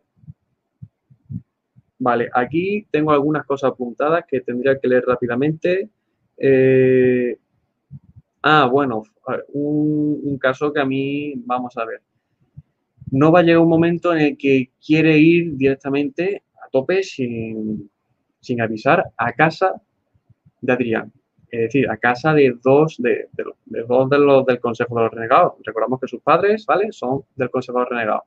Quiere ir ahí, a, a la boca del lobo. Y es para convencer un poco y formar un poco de lazos. Incluso la reina abeja, una de las anarquistas, le había comentado eh, tácticas de ligue. Ella es quizá más atrevida, es decir, la abeja reina, esta anarquista, pero Nova no lo es tanto y también le da cosa usar esa herramienta para, pues, para eh, la situación que tiene Adrián. Pero bueno, el caso es que ella va a la casa. Y aquí eh, a mí me pareció un poco por la cara. Pero bueno, al final, luego, eh, sin que no avisara ni nada. Pero luego al final, mm, bueno, lo asimilé. El caso, ella pita el porterillo. Y entonces llega un, mensaje, el porterillo dice, eh, como táctica de seguridad, te hemos reconocido, es decir, hemos reconocido que eres una persona y que vamos a abrir la puerta y que y por temas de seguridad no te puedes ir. tienes que abrir la puerta y tienes que continuar. Eh, como te vayas, el sistema operativo te lanzará un rayo y te matará o te eliminará o te, cercenará una extremidad o algo. Mm, yo creo, a ver, ya realmente no va a querer entrar, no hacía falta que eh, el guion lo hiciera así para justificar su avance, ya ya quería. Mm, yo creo que aportar, que añadir eso resta más que suma. ¿Por qué? Porque eso es peligroso. Imagínate que un cartero o imagínate que un niño chico que por alguna razón se echa para atrás, se retira y, acaba con un accidente. Yo creo que eso tiene que tener su limitación. Yo eso lo vi en plan, uff, y esta cosa tan peligrosa sin venir a cuento. No sé, algo conveniente para la trama, pero es que al final no va a querer avanzar. Así que, bueno, eh, entra a la casa y pasan un montón de capítulos ahí. Como pasó la cabalgata, como pasó la infiltración a la biblioteca, la, estrategia que yo consideraría para formar esto. ¿Qué es todo lo que puede pasar dentro de la casa? Pues todo un capítulo, otro capítulo, otro capítulo, hasta que pasen todas las cosas. Aquí, por ejemplo, eh, se descubre la casa en un paseo que se hace en Adrián y Nova. En otro capítulo se investiga el cuarto que tiene Adrián de arte, ¿vale? Y aquí hago un paréntesis porque en uno de los paseos que, y me tengo que ir a los capítulos en los que la asesina roja invitó a todo el equipo a ver a sus hermanos hacer deportes y entonces se dieron algunos paseos por ahí, Adrián y Adrián y, Nova se dieron algunos paseos a solas y descubrieron una estatua y entonces eh, Nova dijo que esa estatua ella la recordaba de unos sueños que él tenía y entonces Adrián le dijo, pues mira, yo también tengo un sueño muy parecido con eso. Bueno, ahí se quedó. Lo que pasa es que Adrián eh, le dio mucha vuelta a la cabeza y en uno de, como él puede dibujar y crear eh, cosas reales, por así decirlo, un, como, y como él tiene todo ese edificio donde viven, pues abajo en el sótano es su cuarto entero para él, pues él tiene varias habitaciones pues una de esas habitaciones él lo ha convertido todo en una jungla y en una jungla con la estatua. ¿Por qué en una jungla con la estatua? Porque ese es el sueño eh, que le dijo que Nova tuvo. Una vez que soñó, recordamos que Pesadilla no puede dormir. Pues cuando era chica, ella eh, soñó eso. Entonces, eh, Adrián, por esos motivos, eh, coge cubos de pintura y lo pinta. Y cuando no va, pues lo descubre. Eh, es decir, descubrió que, en los últimos días eh, Adrián había hecho eso y Adrián le dio un poco de vergüenza, pero mira, esto es lo que hay. Los dos quedado, no sé, un momento muy mágico, un momento de conexión, ay, qué guay, esto es como mi sueño, tal y cual. Entonces, guay, ahí tenemos otro, otro capítulo un capítulo en el que se ven más cercanos y tal, eh, llega un momento en el que incluso se duerme, eh, no va a conseguir dormirse. Eh, Adrián le dibuja unos cascos de insonización y con ello parece que se duerme, pero eso es lo que ellos piensan. Yo deduzco que Nova se durmió porque estaba al lado de la persona que él amaba, es decir, Adrián se calmó tanto y, y encima rodeada de un lugar que era como su último sueño, eh, coincidió y logró dormirse. Eh, quizá a lo mejor también el libro número uno el bandido le robó un poco de poder, entonces entre una cosa y otra se dieron pues las conveniencias para que al menos pudiera dormirse. Y creo que al final estuvo dormida un poquito menos de un día, pero bueno, ya luego de eso no, no volvió a dormir. Al menos eh, que yo recuerde, quizá en algún momento sí, pero ya nos teníamos que remontar al tercer libro y por algunas cosas que se justificaran se dan incluso un beso viendo una película, eh, lo de la eh, que, amanecen, bueno, no, que se despierta al día siguiente y entonces dice, mira, están mis padres, vamos a cenar, entonces no va cenando con dos del Consejo de los Renegados, dos de los más importantes, con Adrián también. Eh, luego, venga, sí, vamos a ver la película.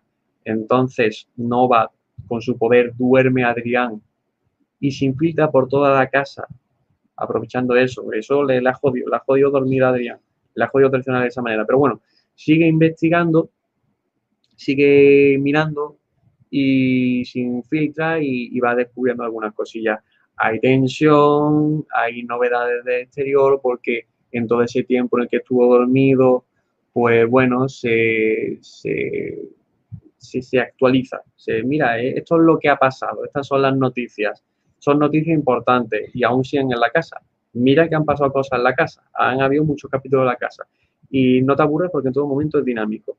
Vale, el caso. Eh, ya estamos casi terminando con este segundo libro, pero bueno, voy a lo que tengo que ir. Ahora me voy a centrar a la trama que tiene Monarca.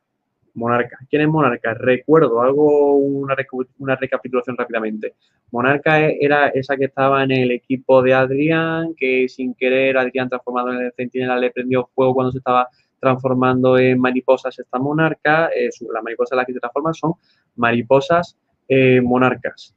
Eh, entonces, por algunas razones, por ejemplo, cuando se descubrió de la gente N y se le pinchó a Nova, eh, no, perdón, se le pinchó al titiritero, eso le quemó especialmente a, Nova, Nova no ha querido ver mucho al titiritero, eh, Nova de vez en cuando hace comentarios, entonces eh, todo esto le hace sospechar de vez en cuando a Nova, que incluso en el primer libro Nova durmió a Monarca en un momento en el que estaban las dos en el hospital y dijo, uy, te estás poniendo mala, ¿estás segura que sí que es bien? Porque se tiró todo todo el primer libro, Monarca, eh, hería, ¿vale? Entonces la tocó y la durmió. Entonces, y eso se vinculó a que a lo mejor estaba mal y se quedó inconsciente, ¿vale? Pero diferentes pistillas que hacen que Monarca sospeche de Nova. Y hay un momento que, por ejemplo, Nova va por su casa, por un, barrio algo más reprimido, que está bien lejos de, todo, todo el centro de la ciudad, y ve una mariposa monarca.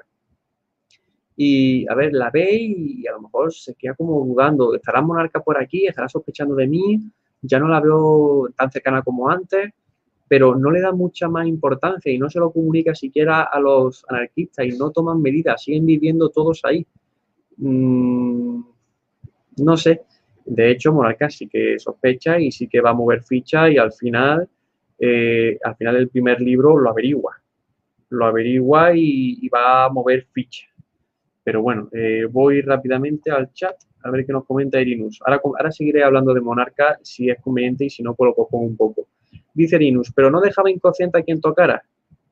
Exactamente. Eh, ¿En qué momento he dado yo a entender que, to que tocó, que, bueno, a ver, eh, tiene que tocar y tiene que desearlo. Yo te puedo tocar pero, y teniendo el poder de, si te toco te duermo, pero también tiene que desearlo. No es algo que ella no controle. No sé en qué momento he podido yo dar a entender algo que chocara con esto. Eh, si quieres me lo puedes comentar. Entonces, vamos a ver cuál es el siguiente punto. Vale, sí. El caso es que no va... Vale, a ver, sí. Erinus, eh, sí, vale, dice. Erinus dice por lo de eso, asumí que era automático. No, no, plan, quizá tuve que aclararlo. No, eh, ella puede tocar. Si no, si, no, su vestimenta sería muy con guante y con, y con. Vaya, no se le podría tocar ni la cara a Nova porque si alguien le dice, uy, tiene aquí una peca, se queda dormida. Habría que tener mucho cuidado con eso. Incluso a lo mejor podría llegar incluso a tener máscara en ese caso. Influenciaría eh, su poder a lo que sería su, su vestimenta, al igual que a Max, su poder le influencia su tema, su vida, a fin de cuentas, porque vive confinado, pues eso. Ok, eh, cuando era, dice Erinus, cuando era niña dejó inconsciente al bandido, pero supuse que fue instintivo.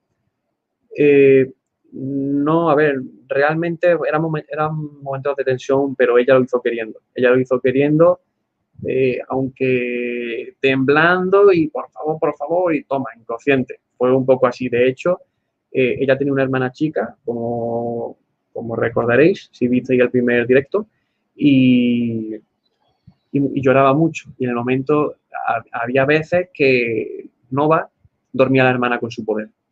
Entonces, ya de por sí, la hermana chica que era un bebé estaba muy tranquila con ella, pero había veces que era un poco indomable, usaba su poder.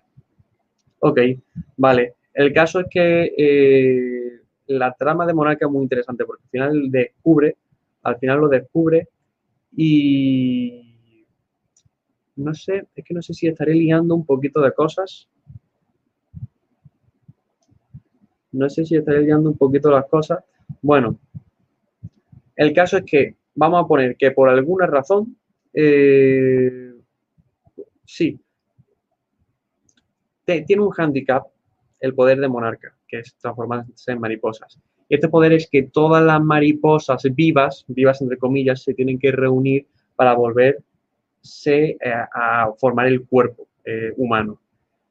Eh, ¿Qué pasa? Que si son miles de mariposas, si hay una que a lo mejor es atrapada por alguna razón, pues eso es más problemático y entonces no se puede formar de nuevo.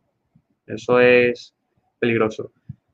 Pero mariposas vivas, si esa mariposa muere por alguna razón, ya automáticamente el 100% de las mariposas vivas sí se pueden reunir, si es que pueden físicamente hacerlo y sí se podría transformar el cuerpo. Entonces, ¿Qué es lo que pasa? Eh, se descubre, vale, eh, es que los últimos capítulos son un poco locura, porque al final sí que se consigue, uf, es que hay bastantes cosas, ¿eh? A ver, eh, voy a hacer unos paréntesis. Nova al final descubre o Nova al final puede conseguir el casco de Ace aquí.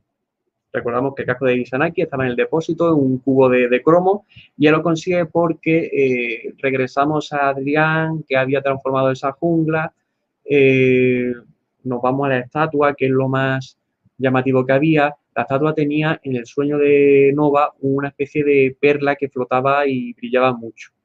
Pero eso Nova no se lo dijo.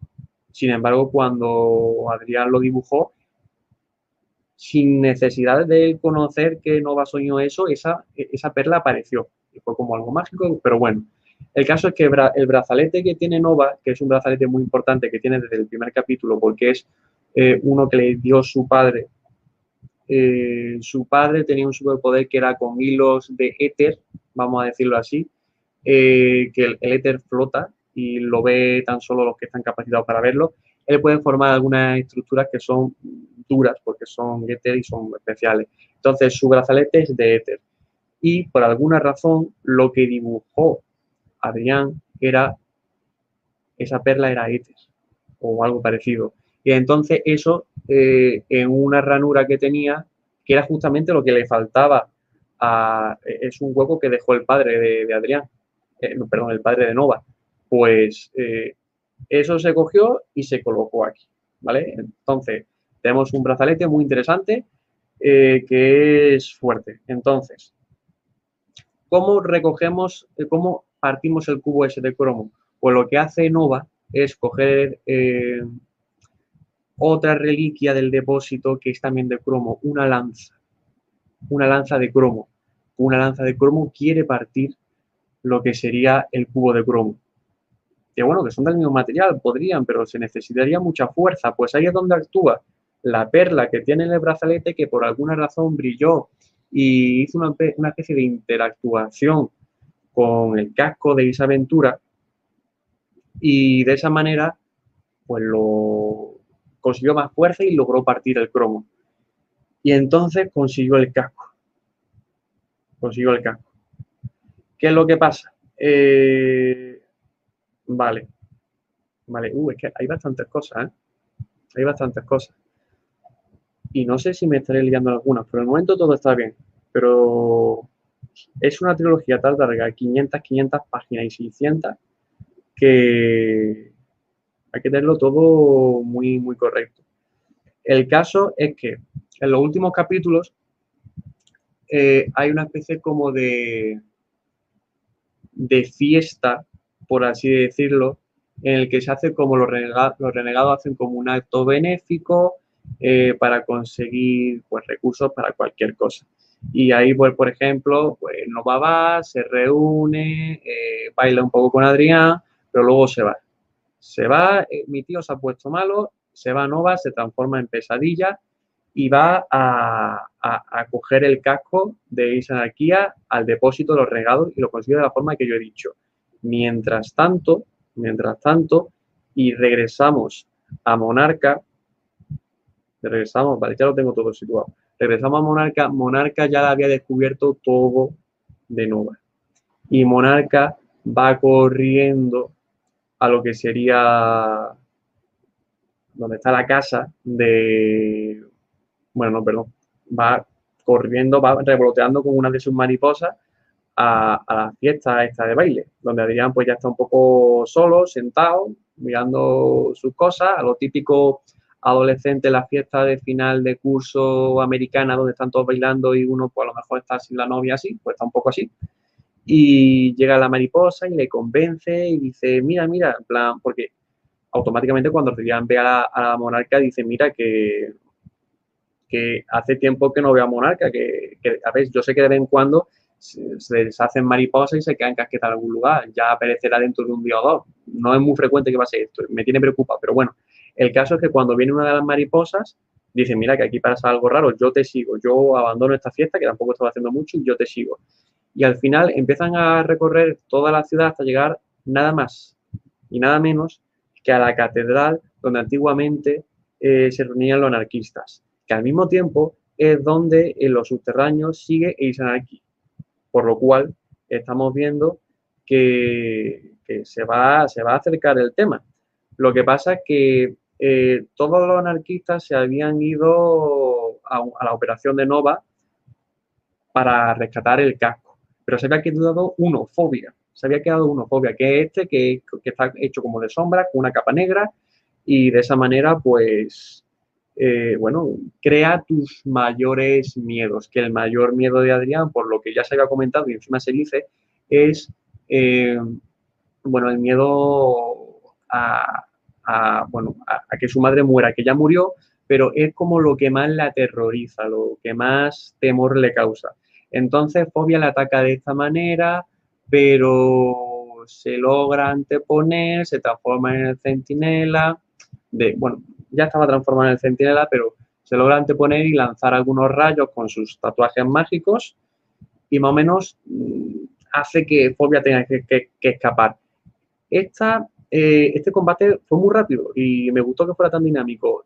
Y dije, uh, un poco de fanservice, es decir, un poco de este contra este. Mm, bueno, a ver, tendría su función. Pero aquí Marisa Meyer no ha hecho nada porque sí no es tan solo para, para que los anarquistas no queden tan tontos de no ponerle ninguna seguridad a Anarchy que está dentro de la catedral un poco inválido. No. Esto ya se descubrirá en el tercer libro. Está muy interesante que se hayan encontrado aquí Adrián y Fobia.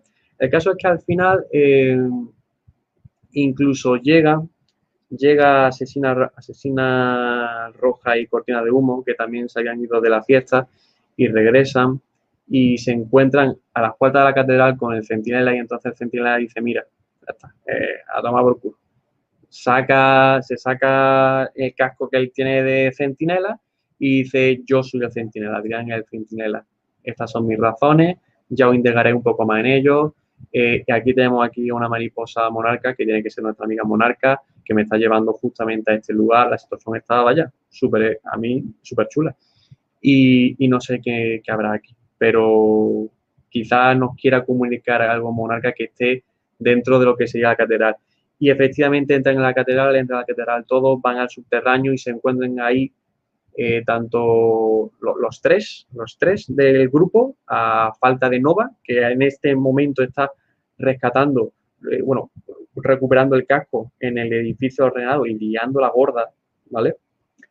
Eh, y bastante gorda, y a excepción también, bueno, de Monarca, que estaba pues echan mariposas por ahí.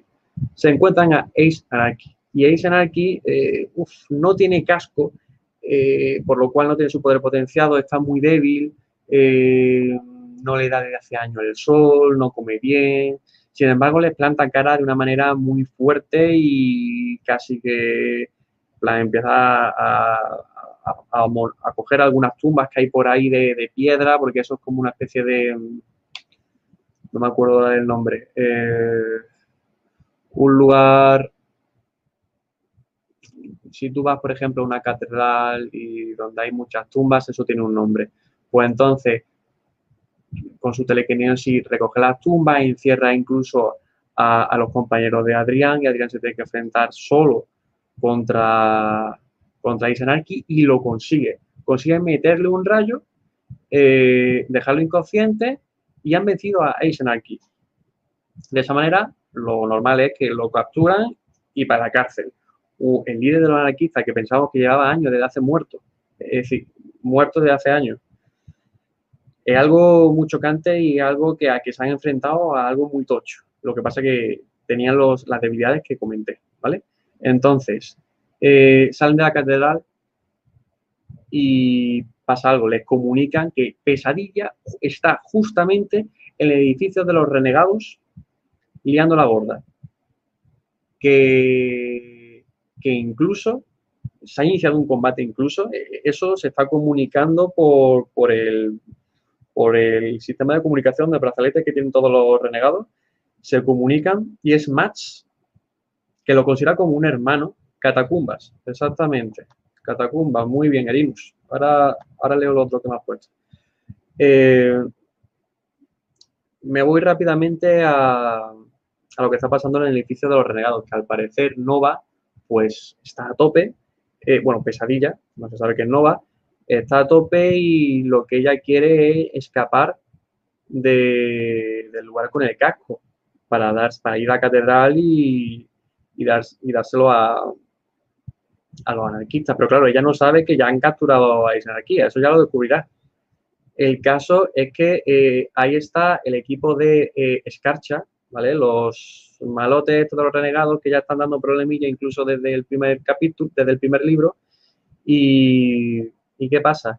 Que ellos también son un poco capullos en el sentido de que han robado un poco de factor N. Un poco de factor N. Y ellos tienen, bueno, pues ella va armada. Pesadilla va armada con su factor N, algunos con pistola, otras con gas, ¿vale? Y, quien se lo coma, se lo comió y pierde su superpoder. Entonces, el caso es que se empiezan a enfrentar Nova con todo ese equipo, uno por uno. Ya había derrotado a uno de ellos, ¿vale? De forma individual antes de conseguir el casco. Ahora se está enfrentando a los tres restantes. Y hay momentos en los que las pasa canutas y encima en los dos bandos jugando con el factor N, como alguien la cague, pues al final perderá el superpoder y tal. Pero a fin de cuentas, eh, Pesadilla eh, se sale con la suya y derrota a los tres de una manera muy por los pelos, que no es que es el protagonista y por eso lo ha derrotado, no, es que realmente ella tiene unas habilidades y unas capacidades que más allá de dormir y no dormir, eh, ella es un hacha en lo que es el combate y, es que vive para su venganza y con la presión que tiene, que tiene el casco de anarquía, por algunos fallos que cometen los otros, al final lo consigue y tiene su lógica. El caso es que eso se hace en la entrada, eso se hace en la entrada, salida, en la puerta principal, en el recibidor principal del edificio de los renegados. Ahí se comete eh, la derrota, eh, el combate. Ahí uno del equipo de Scarcha, no sé si se llama bueno, se llamaba sismo. Él provoca sismos, él provoca temblores. ¿Y qué pasa? Que la, el confinamiento, la plataforma de confinamiento donde está Max, eh, está como justamente en el recibidor. Eh, cuando tú entras al recibidor, ves en el techo una gran plataforma de cristal, eh, en la que tú no puedes ver mucho, pero bueno, ahí está Max mirando sus cosillas, ahí es donde él vive. Que yo la primera vez que, que lo vi, dice, vaya, parece como una especie de animal de exposición, que no se le ve, pero que sí que está en la entrada. Entonces, cuando el sismo crea su terremoto, pues se destroza lo que sería el lo que sería la, habitación de confinamiento y de cristal además, pues se rompe todo, cae por encima, eh, hiere también a los presentes y Max está libre. De esa manera Max llama, y ahora ya sí me voy rápidamente a lo otro, llama a Adrián y dice, mira, aquí está pesadilla, voy a por ella. Yo soy el bandido, yo tengo muchos poderes, yo puedo absorber poderes, puedo con ella. Encima hay aquí otros renegados que quizá me ayuden.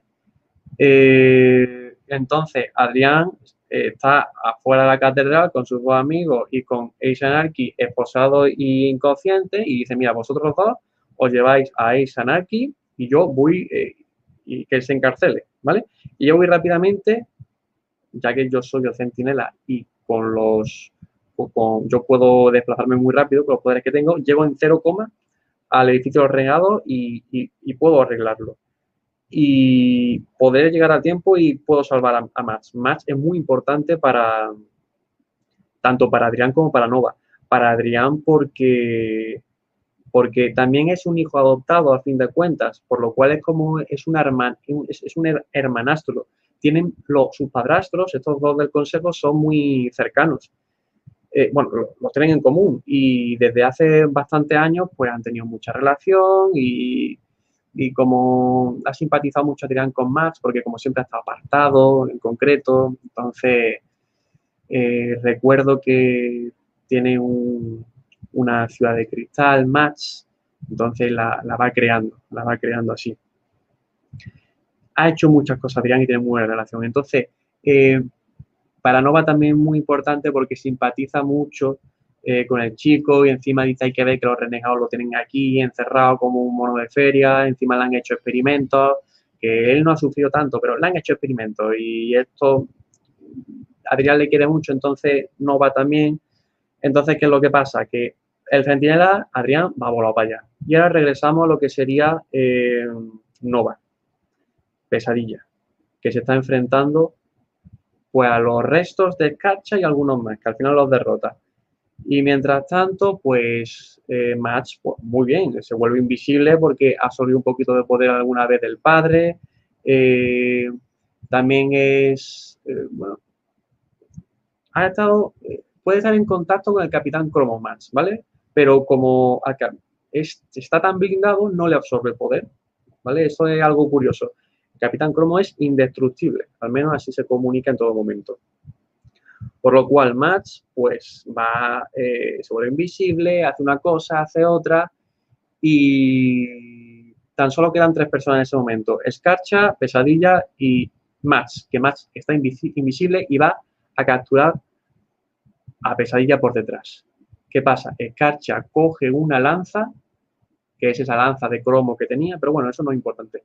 La lanza de cromo la lanza a Pesadilla, Pesadilla se aparta y la, y la lanza se clava en el aire, en, algo invisible. Aparece más.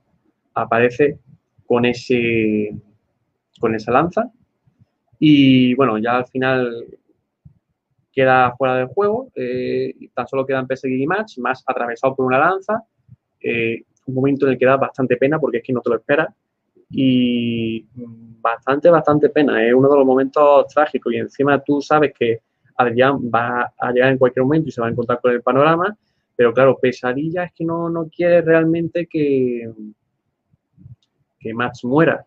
Lo fácil sería irse, tiene el casco, ya no hay ningún problema para irse, puede irse, pero no lo hace y quiere ayudar a más. Eh, ojo, ¿por qué? Y aquí recapitulamos.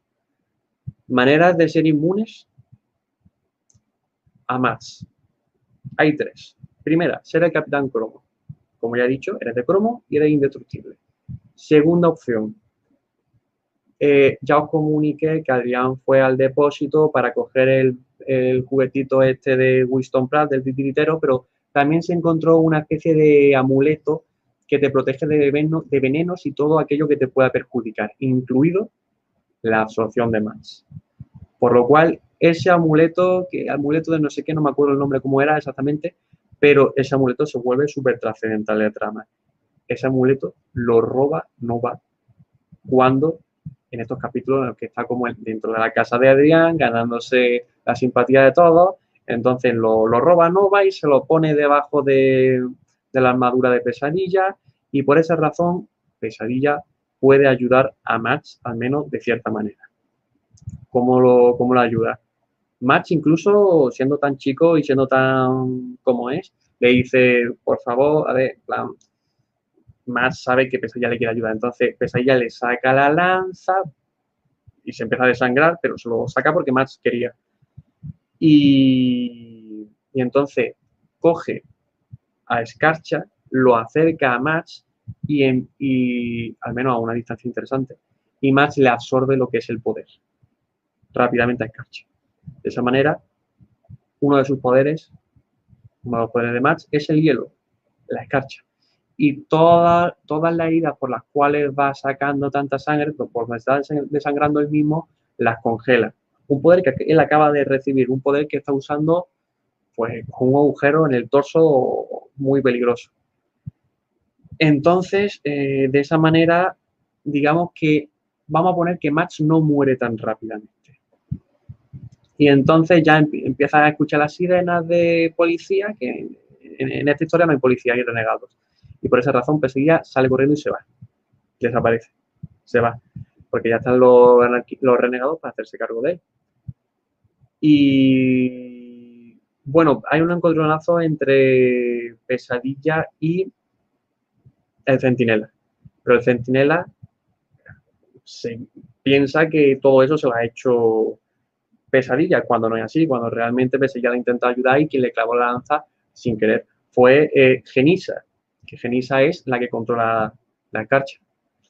Entonces, bueno, al final Centinela, es decir, Adrián, tiene que pensar una cosa y otra y escoge a su hermano, escoge ayuda a su hermano, lo coge, se lo lleva al hospital rápidamente y, al final lo ponen estable.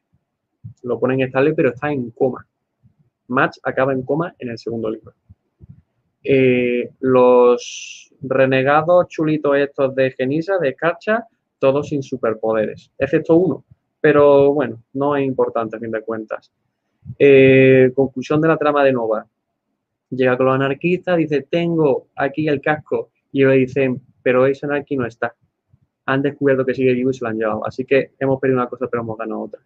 Es un asunto muy malo esto. No, no lo han jugado.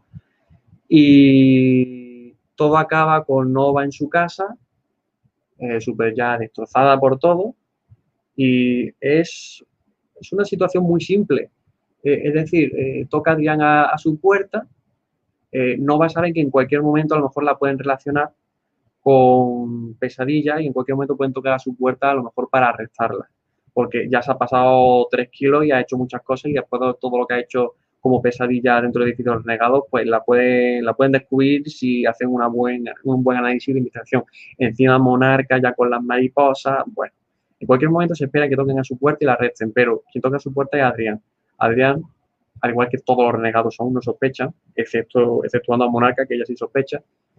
Y el libro acaba así, Adrián destrozado, Monarca destrozada, sin saber que se vieron hace poco, sin saber cada uno del otro qué es lo que había hecho, sin saber Nova que Adrián había, eh, es el causante de haber cogido a Sinarki, sin saber Adrián que fue Nova quien era pesadilla dentro de ahí, y acaban como en un abrazo, acaban como en un abrazo en el que están los dos pues diciendo por favor, Adrián diciendo por favor, lo estoy pasando muy mal, te necesito para todo lo que tenga que venir adelante, espero que me ayude, espero que me apoye, eh, se dan incluso un beso, son novios, pero claro, es que es lo que comenté en el primer directo, es que el tema de las mentiras solapadas y todo, es que es un secreto que se tiene con el lector, pero mmm, Dios mío, está el tema, está el tema intenso y tal, que muy curioso.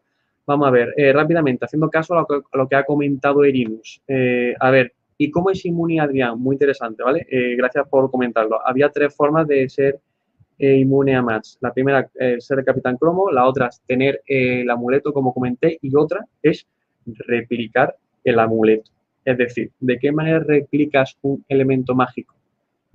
Habrán varias maneras, pero la que consiguió Adrián fue la insignia que tenía el amuleto se la puso como otro de sus tatuajes.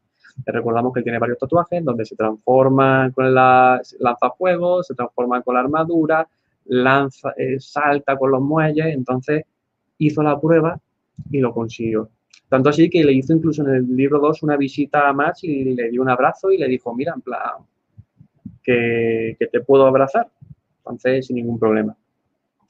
Esas son las tres maneras.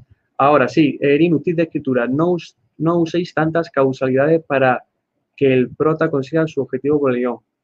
Exactamente. Eh, no usar tanta causalidad para que el prota al final consiga el objetivo por, por temas de guion. Que no sean temas de, de, guioniza, de guionizazo, de, que no sea por conveniencia del guion. que sea que realmente la cosa sea natural y sea, imagino que a eso te quieres referir. Estoy totalmente de acuerdo, que todo tenga su coherencia, su sentido, su lógica, su fluidez, su naturalidad, su justificación y todo. Ok, pues yo creo que, yo creo, vale, que ya está comentado todo lo del segundo libro. Al final, eh, ok, eh, más grande. Vale, eh, a ver, Monarca realmente aún sigue atrapada porque una de las mariposas, cuando descubrieron que Monarca estaba investigándola, la atraparon. Y la tienen en un tarrito dentro de la casa de Nova. Es más, cuando está el abrazo ese final, tú conoces todos los secretos. Es más, Nova está mirando un armario que tiene abierto donde se ve el casco de aquí, que acaba de, de, ocultarlo, de, robarlo, pero ella luego sigilosamente lo guarda y sabe que en la, habitación de arriba está su compañera, es decir, la monarca, la mariposa monarca que falta y eso. Ese abrazo es algo muy simple. Hola, ¿qué tal? Plan, estoy destrozado. Necesitaré tu ayuda de ahora en adelante porque muy mal estoy. Pero todo lo que encierra eso, todo, yo siempre apoyo que cualquier escena súper simple puede significar un montón si hay un trasfondo fuerte ahí. Yo creo que eso es algo súper enorme. Vale, entonces vamos a hacer una cosa. Primera cosa, me voy a beber un vaso de agua. Y segunda cosa, voy a darle a... voy a darle al tercer libro. No sé si voy a acabarlo, sinceramente, porque aquí en el blog de notas que tengo sería el tercer libro, pero voy por el 60%, por lo cual me falta como un 40% de, de datos, que a lo mejor esto, a lo mejor si le meto un poco de prisa, si le meto cierta prisa, a lo mejor muchas cosas coincidirán, no me repetirá y todo eso, a lo mejor nos puede quedar, no sé, una hora o, bueno, me bebo el vaso. Ok. Pues vamos a ver si acabamos con la trilogía en esto, porque no sé, no sé si haré tres vídeos, pero no me gustaría hacer tres vídeos. Quiero tenerlo todo agrupadito y bien, porque encima mañana hay otro directo, otro directo que no sería, que sería de, de robots en la sociedad. Y vamos a como excusa un videojuego. Y claro, no querría ahora hacer un paréntesis, que en tal caso, pues directo tercer de este volaría el sábado o el domingo, pero bueno, porque me lo quiero quitar pronto y pasar ya a otras cositas. No me gusta tener cosas pendientes en la cabeza. Entonces, Supernova, así se titula el tercer libro. Llevamos una hora y 37 y le damos al tercer libro. Que sería, bueno, a ver, eh, empieza, eh, empieza muy interesante porque vamos a ver, eh, si, la, si la estructura que toma tanto el primer libro como el segundo era de una escena larga con muchos capítulos, en esta ocasión no ha sido así. En esta ocasión es como si es un capítulo para uno, otro para otro, otro para uno, otro para otro, escenas. Uno, ahora a otro punto, a otro punto, saltos temporales.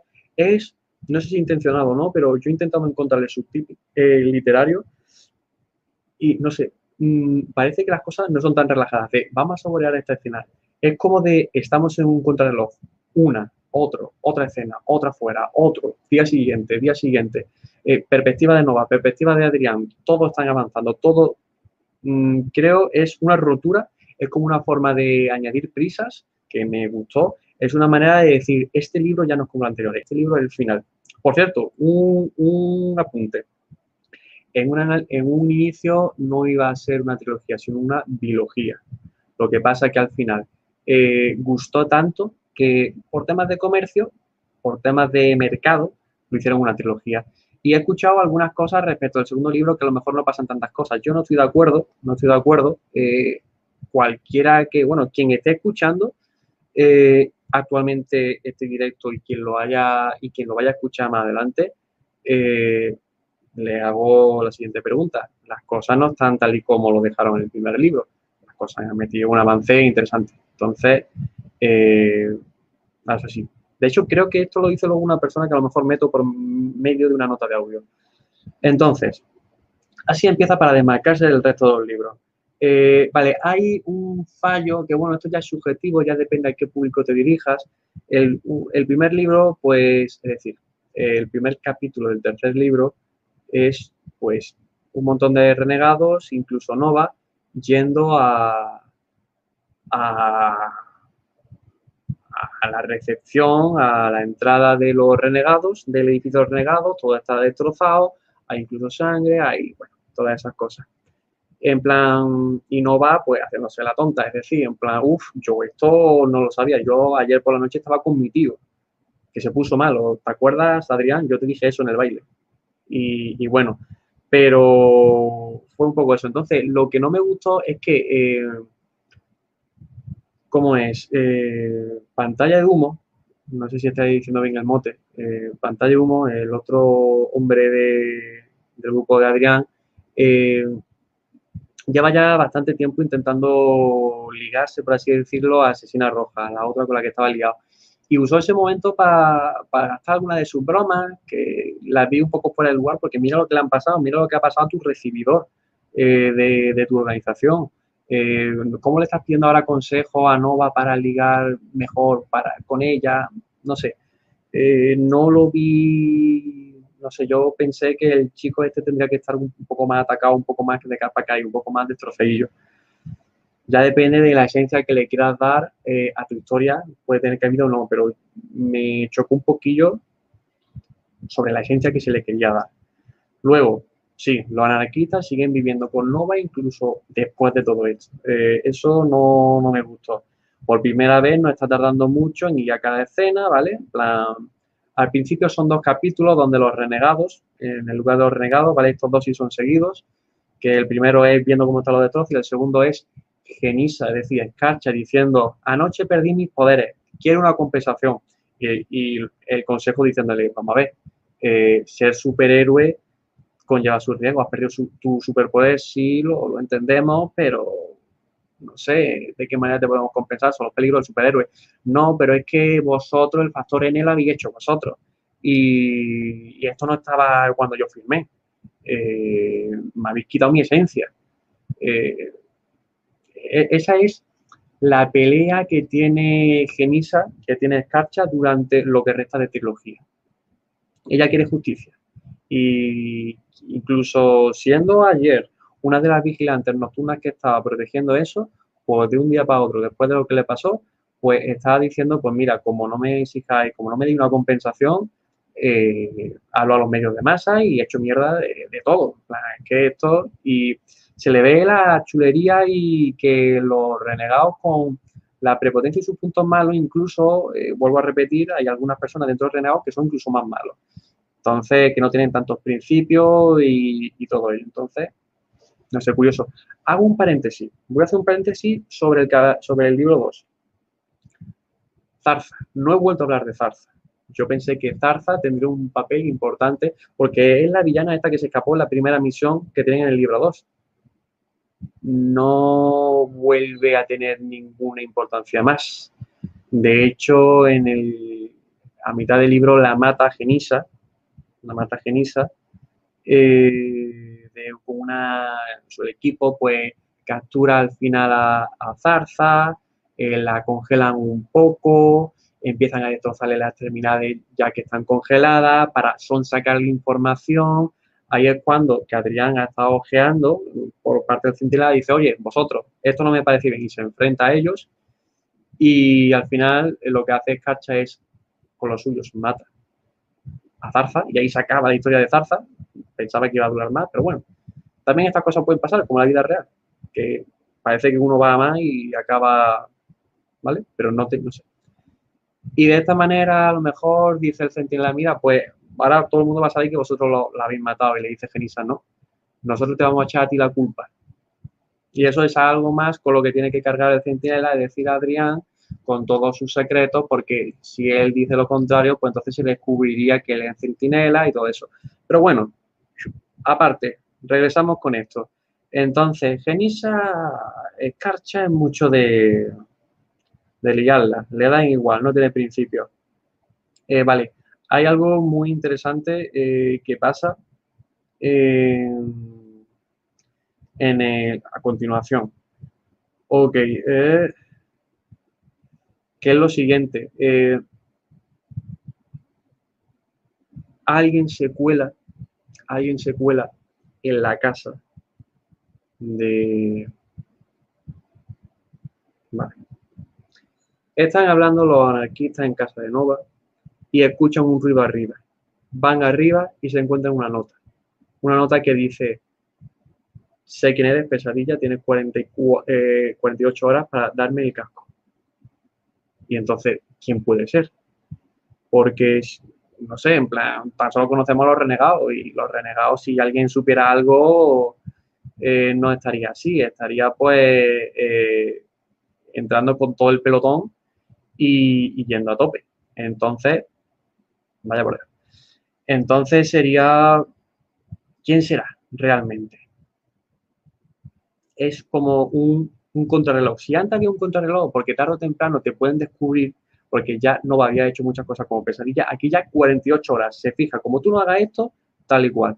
Al final Nova intenta eh, darle un casco de reemplazo, pero igualmente mm, se ve que eso no es. Entonces, ¿qué es lo que pasa? Esta persona acude a la casa. Acude a la casa. Y nuevamente. Y sí que pone ahora en jaque a todos. Es decir, eh, se ve que es una persona que es capaz de meterse en los espejos y salir. Esto creo que es algo que hacía una bruja en otra historia, si no recuerdo mal. De hecho, en One Piece creo eh, que había una de las hijas de Big Moon eh, tenía ese poder. Lo que pasa que era un poco diferente porque ella se metía en el espejo y podía meter también a otras personas y había un mundo espejo dentro. Pero bueno, el, poder este de meterse por el espejo es tan solo que tú te metes y no se puede meter nadie más. A lo mejor algunos objetos que tú cargues y ya está. Entonces se puede mover de espejo a espejo. Por lo cual, eh, se descubre eh, que esta persona que ha estado chantajeando era, y no sé hasta qué punto indagué en ello en el primer directo, era eh, la hija del bibliotecario. Recordamos que el bibliotecario era aquel que regentaba una biblioteca más importante y que tenía a su, nieta, como recepcionista. Y bueno, el caso es que esta nieta vio como eh, detonadora Detonadora mataba al bibliotecario. Detonadora esta que murió al final del primer, libro. Entonces, eh, la nieta del bibliotecario tiene razones por, las que está cabreada con los anarquistas. Y, el caso es que se lucha un poco con, lucha un poco con los anarquistas, se va pasando los espejos y tal, y dice que hay incluso un tercer bando, es decir, a la ecuación, además de los renegados, además de los anarquistas, esta chica, que no apareció en el segundo libro y que yo quería que saliera, salió aquí en el tercer libro por sorpresa y eso me encantó porque no, no se ha olvidado de ella, muy bien. Eh, es la líder de los rechazados. Los rechazados. Eh, ¿Por qué ha estado haciendo todo este, este personaje todo este rato desaparecida? Apoyándose los contactos de su abuelo, ha ido eh, formando lazos con muchos otros criminales o personas que a lo mejor, sin ser criminales, no muestran tanto su superpoder porque podrían entrar en conflicto con los renegados, eh, ha formado un grupo. Y ella, por esa razón, por ser la líder, la, que ha formado todo eso, es la líder de, los rechazados. Llega un momento en el que parece que van a formar una alianza, pero luego no. Luego viene un un coche de los rechazados, lanzan como unos cócteles molotov y tal. Eh, la mujer esta, la, la, nieta del bibliotecario sube por la escalera para irse por el espejo, un espejo que ella conoce, porque necesita un espejo para desaparecer. Y curiosamente, eh, cuando lo hace, destroza el tarro de cristal donde tienen a la mariposa monarca. Recordamos que monarca aún sigue hecha mariposa, no se puede formar. Lo destroza. Y entonces esta última mariposa moraca empieza a escapar. Esto ya lo aprovecha la nieta del bibliotecario para irse, para meterse dentro de lo que sigue el cristal y desaparecer.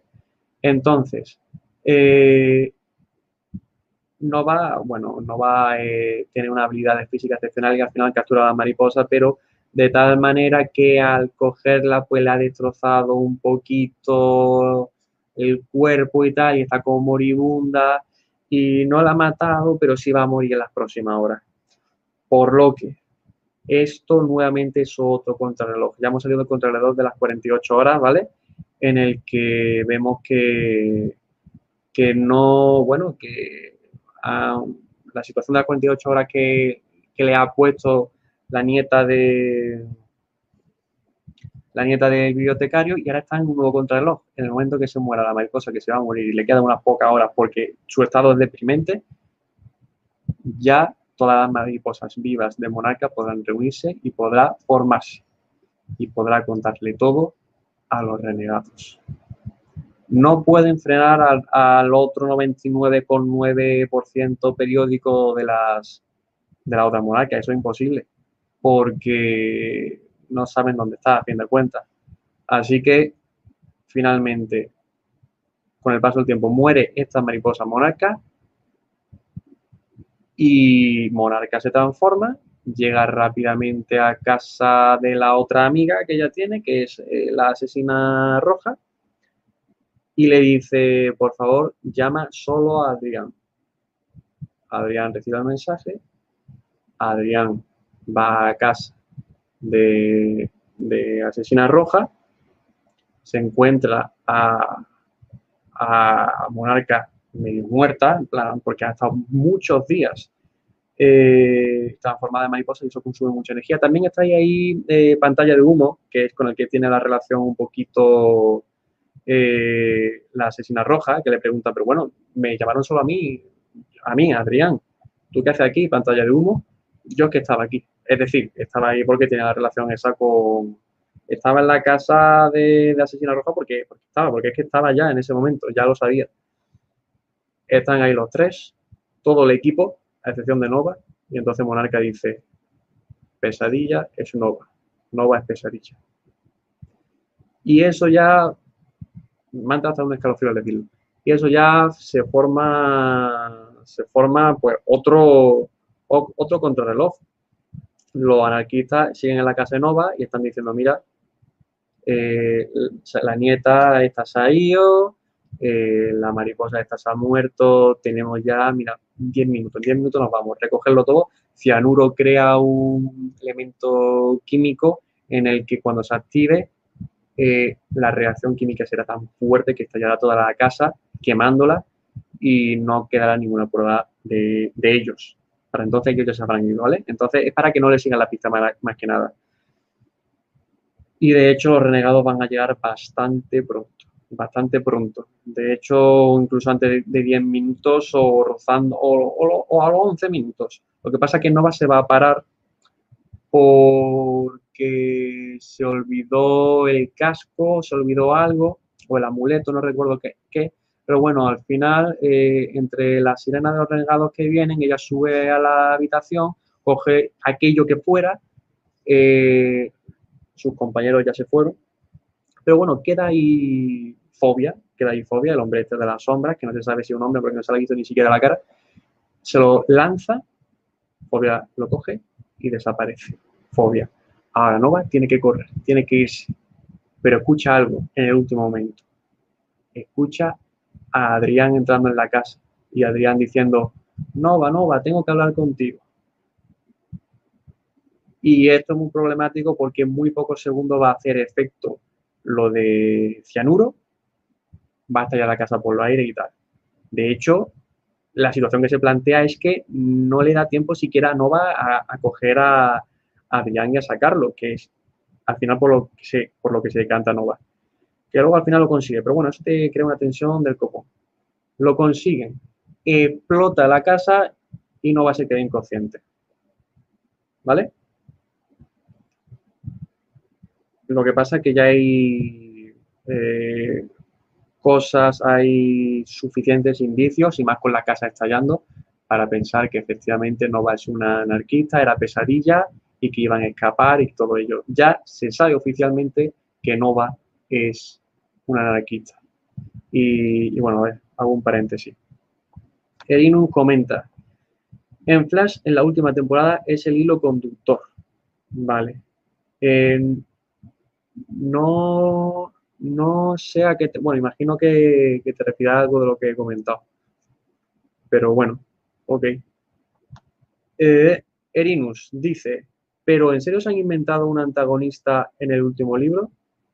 ¿A qué te refieres? ¿A la, eh, a la nieta del bibliotecario? Es decir, yo no lo vi mal. Si te refieres a eso, yo no lo vi mal porque eh, cuando en el primer libro, cuando que su abuelo murió y todo eso, se fue, desapareció.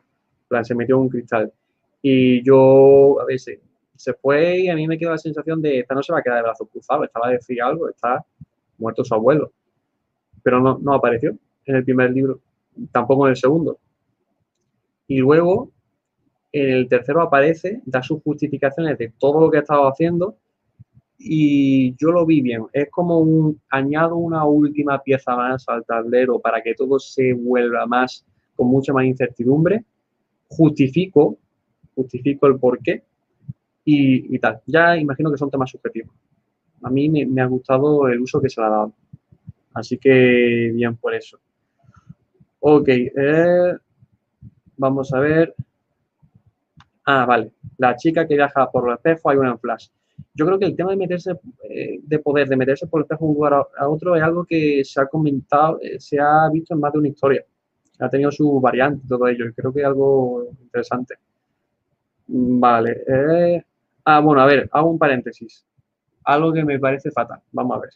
Match se quedó en coma. Match está en un hospital. En un hospital de no prodigios. Porque si ahí viene un prodigio, eh, le absorbe el poder que al final son los civiles, los no políticos, quienes están salvándole y lo, mantienen, ¿vale? Eh, el caso es que, mm, bueno, el tema está complicado en el, que no, tiene protección, es decir, no le, no le dan protección, no hay renegados ahí de, protección en el hospital por si pasa algo, porque se ha comentado durante toda la saga que Max eh, sería un caramelito fuera, si no tiene protección, que cualquier prodigio con malas intenciones lo podía raptar y, podría usarlo. Entonces, eso sería eh, problemático. Es más, si se piensa, ya sabéis que Pesadilla no iba a matar a Max. De hecho, le salvó.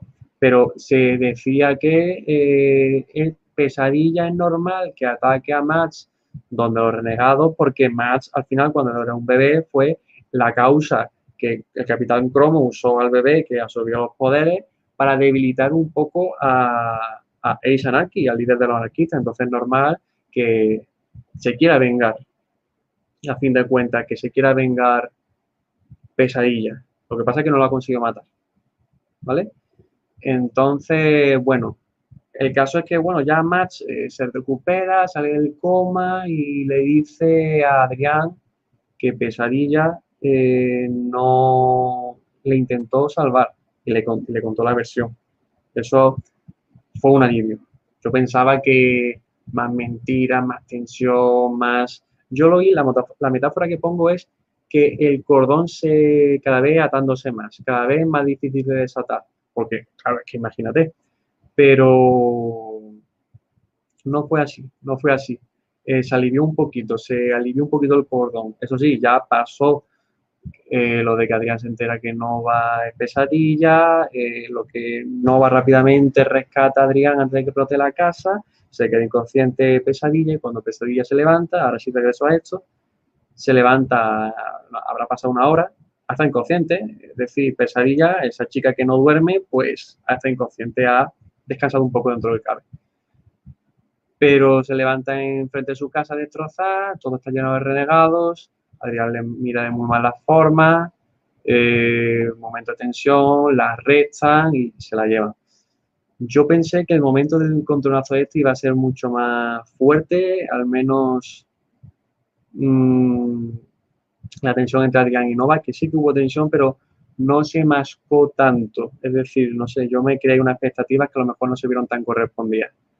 Eh, por una parte, a ver si Nova es que estaba muy aturdida por toda la explosión, apenas escuchaba, la cabeza le daba vueltas, Adrián estaba ahí, es decir, no quería mostrar ninguna emoción porque la atención que había sufrido era muy fuerte, entonces no hubo tanto sentimiento, pero yo quería ir sentimiento, pero bueno, justificado dentro de lo que cabe. Ok, eh, bueno, lo de match que comenté, lo de los 40, 48 horas, yéndonos a, bueno, eh, resaltar todos los giros que hubo cuando la nieta de bibliotecario entró a la casa, que esto lo tengo que apuntar y lo leo rápidamente. Hubo giros geniales como que fuera la nieta del bibliotecario que apareciera, eh, que se introduce a los rechazados, que parece que hay una alianza pero al final no, que luego escapa, que se libera Monarca, nuevo contrarreloj y todo eso en, una, en un único en un único capítulo. Fue algo súper guay, a mi parecer. Eh, ok, vale, aquí pasa algo.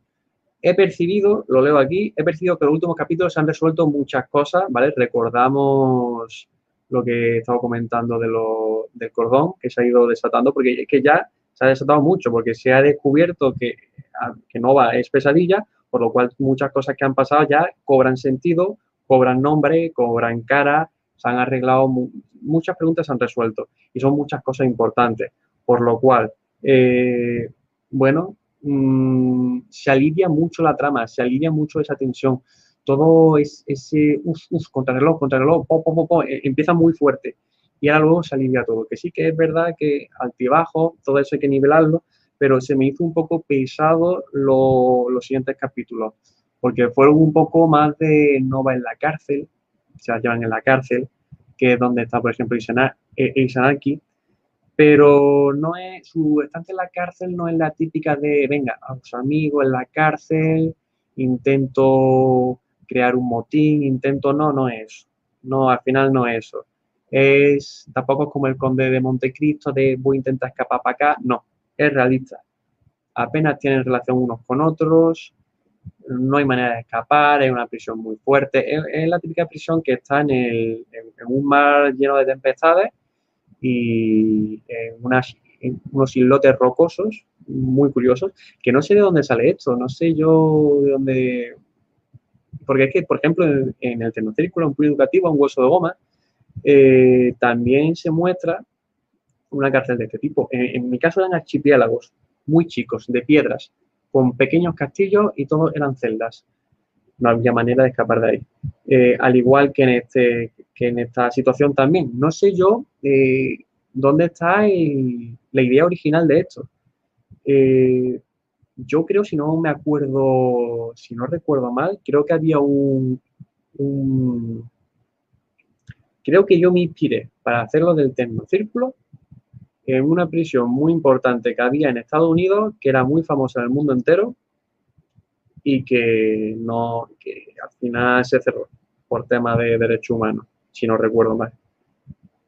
Quizás esté relacionado ahí, no sé. Tiene un nombre muy importante, en plan, si uno de nosotros lo escuchamos, decimos, ah, e, esa, esa prisión era la famosa que estaba en una isla, que era estadounidense y donde pasaban muchas cosas. Ok, eh, imagino que vendrá de ahí. Vale, pues eh, bueno, que no ha sido tan épica la, captura, como ya comenté, que no va a la cárcel y hay, pocos capítulos, porque tampoco hay mucha novedad de la cárcel, entonces gran parte de la cámara se la lleva Adrián con sus cosas que le pasa a continuación, que tampoco son nada del otro mundo y ya iré comentando. Eh, no hay mucho diálogo tampoco en lo que es la estancia de Nova en la cárcel, porque tampoco nadie le va a hablar, entonces todo es pensamientos, descripciones de cómo, la, es la cárcel por dentro, lo cual es interesante porque eh, cuando capturaron a esa anarquía se lo llevaron a Alcatraz, ha comentado Irino, sí, yo creo que era eso. Eh, ok. Mm, es interesante que descubra un poco Nova como la cárcel por dentro, porque ahí tienen a esa anarquía y querían rescatarlo, pero bueno, ya la cosa está bien chunga, porque si le han dado un palo fuerte a los anarquistas, encima Nova tampoco tiene mucho no puede relacionarse apenas y encima ahí que lo tienen en otro punto aparte, entonces eh, no hay relación siquiera.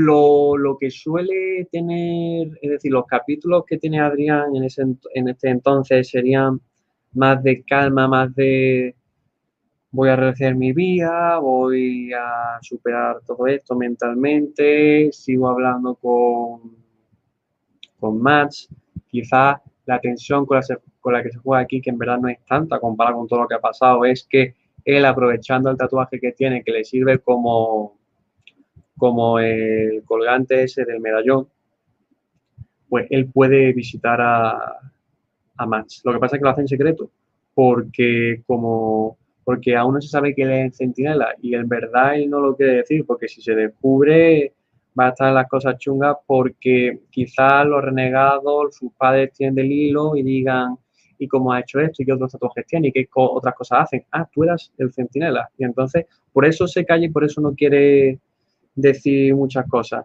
Y bueno, mm, se profundiza un poco en más. Eh, va evolucionando el pensamiento de Adrián, por el cual le dice, oye, eh, levántate, es decir, eh, vámonos aquí al hospital, que lo veo un poco maduro por su parte. Pero él, él estaba RQR con que te estás confinando en un lugar y luego te llevan a otro lugar, que ya cada vez estás mejor dentro de cabe, yo creo que sí que puede estar bien. Venga, eh, y, luego salen, pero salen, ya que tiene más los poderes de telequinesis de Asian Archie, pues, y esto conlleva volar, porque se puede desplazar el mismo por el aire, pues eso es lo que hace, vuela. Y de esa manera, pues al final mm, consigue, bueno, pues ir de tejado en tejado y al final lo deja, Adrián lo deja en casa de, la asesina roja. Los hermanos de la asesina roja están súper locos, porque aman a los renegados, le encantan y tener a un renegado tan importante de forma histórica, porque fue el detonante por el de que a Senarki lo, lo derrotaron por primera vez, pues fue para ellos una locura. Voy a beber un poco de agua mientras leo lo siguiente. Bueno, eh, se empieza a ver ya el consejo cada vez más eh, malo, más eh, más desesperado, con su cara mala más fuerte. Es decir, también es por la desesperación que tienen de que es que ellos también quieren llevar a la sociedad bien, pero no dejan de llover noticias de que el centinela tal, que si pesadilla tal, que si dicen que al final no lo mataron los renegados, pero bueno, que lo tienen encarcelado. Eh, la gente ya no empieza a creer tanto en los renegados y eso le está sentando mal eh, a los renegados porque quieren tenerlo todo bajo control.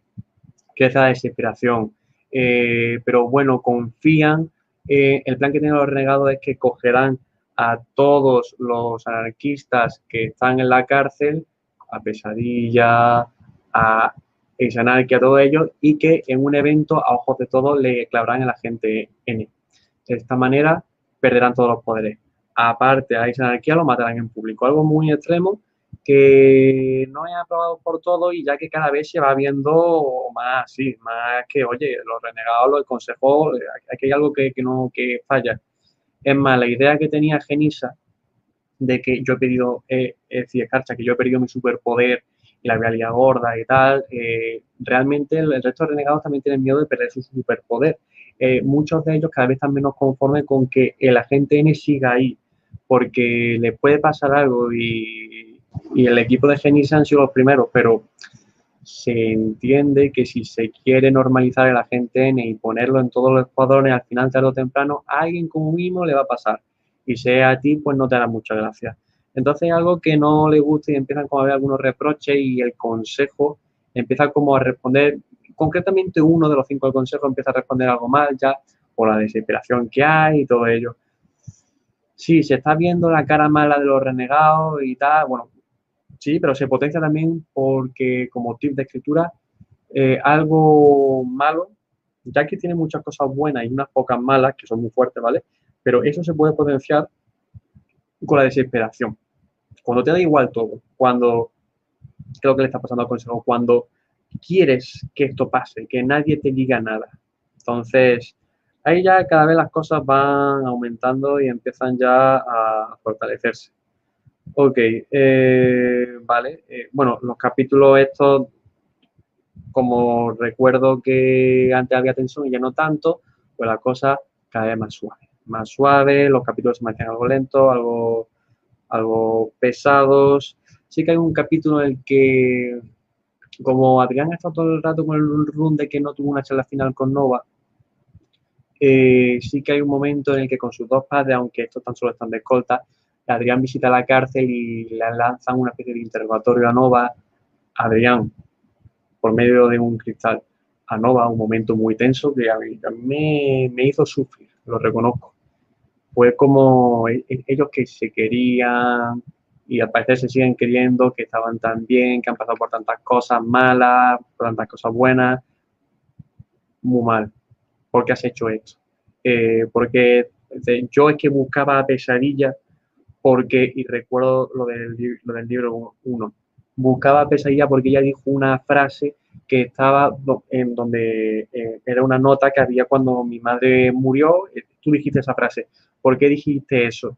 Ahí es cuando Nova dice, o sea, eh, por eso me buscaba tanto, pero no le voy a decir. Nova incluso ahí, fuerte, fiel a sus principios.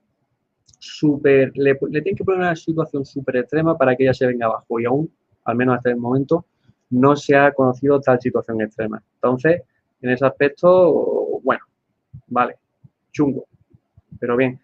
Y bueno, hay una última frase que dice, eh, dice, no, bueno, si algo es verdad es que lo que sentí por ti fue real, pero ¿quién se cree eso después de tantas mentiras, después de tantas excepciones, después de todo? De hecho, Adrián no se lo creyó y se fue. Se fue y ahí fin ese capítulo. Van pasando los capítulos, eh, bueno, mmm, Comenté que Max ahora está en casa de la asesina roja con su familia, con su hermano, que a mi parecer un poco ponerle en peligro a, esa familia, que son no prodigios, pero bueno, hay una frase muy importante, muy interesante que dice la madre de Ruby, que vuelve a, a humanizar nuevamente a los prodigios, los superhéroes, que es la siguiente. Solo porque no esté viviendo bajo este mismo techo, es decir, su hija, no significa que no sea responsabilidad mía, es decir, su hija con superpoderes o sin ellos. Es decir, da igual que la madre no tenga superpoderes y su hija sí. Sigue siendo su madre y al menos ella lo ve así. Vale. Entonces, hay algo raro que se dio. Un momento en el que Nova estaba en la cárcel, eh, creyó ver la máscara de pesadilla en el cristal saliendo y luego entrando. Y uno se queda así. ¿Qué habrá sido esto? En plan, ¿habrá sido su imaginación? Uno ya lo vincula a la nieta del bibliotecario, efectivamente fue ella. Entonces, eh, ¿qué pasa? En una misión ya han regresado a la normalidad, ya todo es normal, en una misión de Adrián con los suyos, pues eh, se encuentran a pesadilla. Se encuentran a pesadilla. Al menos a, la armadura de pesadilla. Lo que pasa es que bajo, esa, bajo ese lugar bajo esa armadura no está, no está Nova, está la nieta del bibliotecario. Exactamente. ¿Por qué hace esto? Pues porque, ¿qué han estado haciendo el resto de anarquistas durante todo este momento? Se han reunido y aliado con los rechazados y han llegado a, alguna, a algún pacto que es, ya que no, después de todo lo que ha pasado, realmente no hay eh, no hay pruebas directas de que no va a pesadilla, tan solo cientos y miles y miles de indicios. Ya quedan solo hay cientos, cientos, cientos y miles de indicios y nada directo que se diga, mira, no va, efectivamente es pesadilla. Como no ha pasado eso, la viñeta del bibliotecario está en capacidad de hacer eso, es decir, de, de hacerse pasar por pesadilla. ¿Esto por qué? Para que a Nova la saquen de la cárcel, porque ese es el chanchullo que se tiene a los rechazados con los anarquistas ahora, y efectivamente la saca. La sorpresa de Nova cuando se entera de esto es muy grande. plan, bueno, eh, la sacan del barco, viene a... En la sacan de la cárcel, viene Adrián con un ramo de flores y dice, mira, perdona, espero que, que me puedas perdonar, se ha descubierto que la nieta del bibliotecario de la pesadilla, que a lo mejor estaréis quedando algo loco al escuchar esto, pero es que todo realmente encajaba. Es decir, eh, Pesadilla eh, tenía muchos motivos para estar cabreado con los...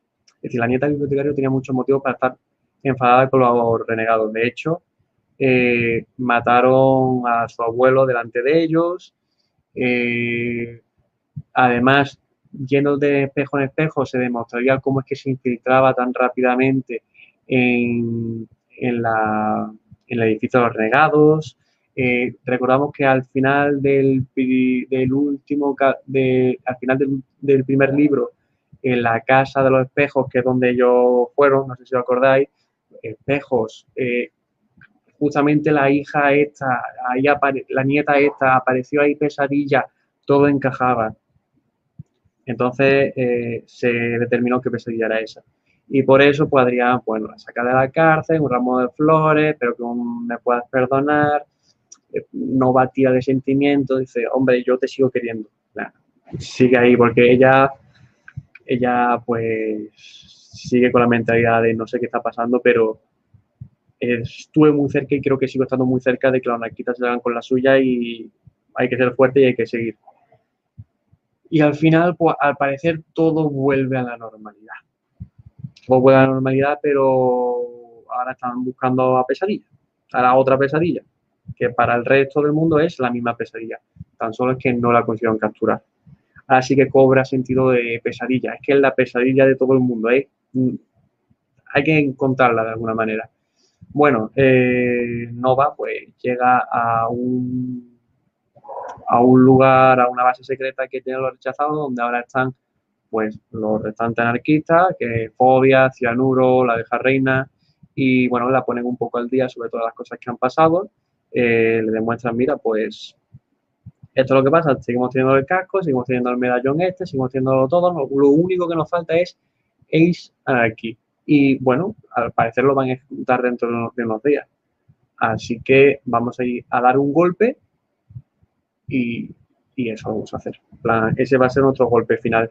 No confían con toda la información que tenemos, es decir, no, no saben que tenemos mucha información y no saben que tenemos fuerzas renovadas y no saben todo lo que se pueden comer.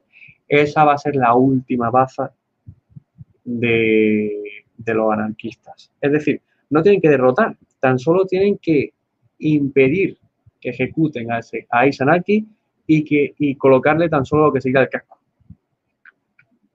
Entonces eso sería muy interesante y se vuelve un poco más viable todo. Dentro de cabe, eh, genial en ese aspecto. Vale, eh, a ver si se mueve el móvil este. Vale, aquí tengo los puntos. Eh, vale, aquí saqué una teoría, tengo aquí sacada una teoría, a ver si la leo rápidamente. Ah, bueno, a ver, como tip literario me parece súper genial, porque claro, a ver, yo no voy a decir cuál es el final, ¿vale? Pero el final que yo pensaba en ese momento era que no va, pues al final, final feliz, estuviera con Adrián y todo eso. ¿Cómo hacer que que todas las cosas que ha hecho Nova, que todas las cosas que ha hecho Pesadilla, se arreglen. Pues me parece un tip de escritura muy interesante, todo ello, ya que aún se sigue en, anonimato, pasárselo a otra persona y que esa otra persona a lo mejor se quite la careta, que no se la quitó, pero bueno, a ver, se sabía que era la, nieta por su superpoder. Y de esa manera todo automáticamente se sale para ella. Queda limpia.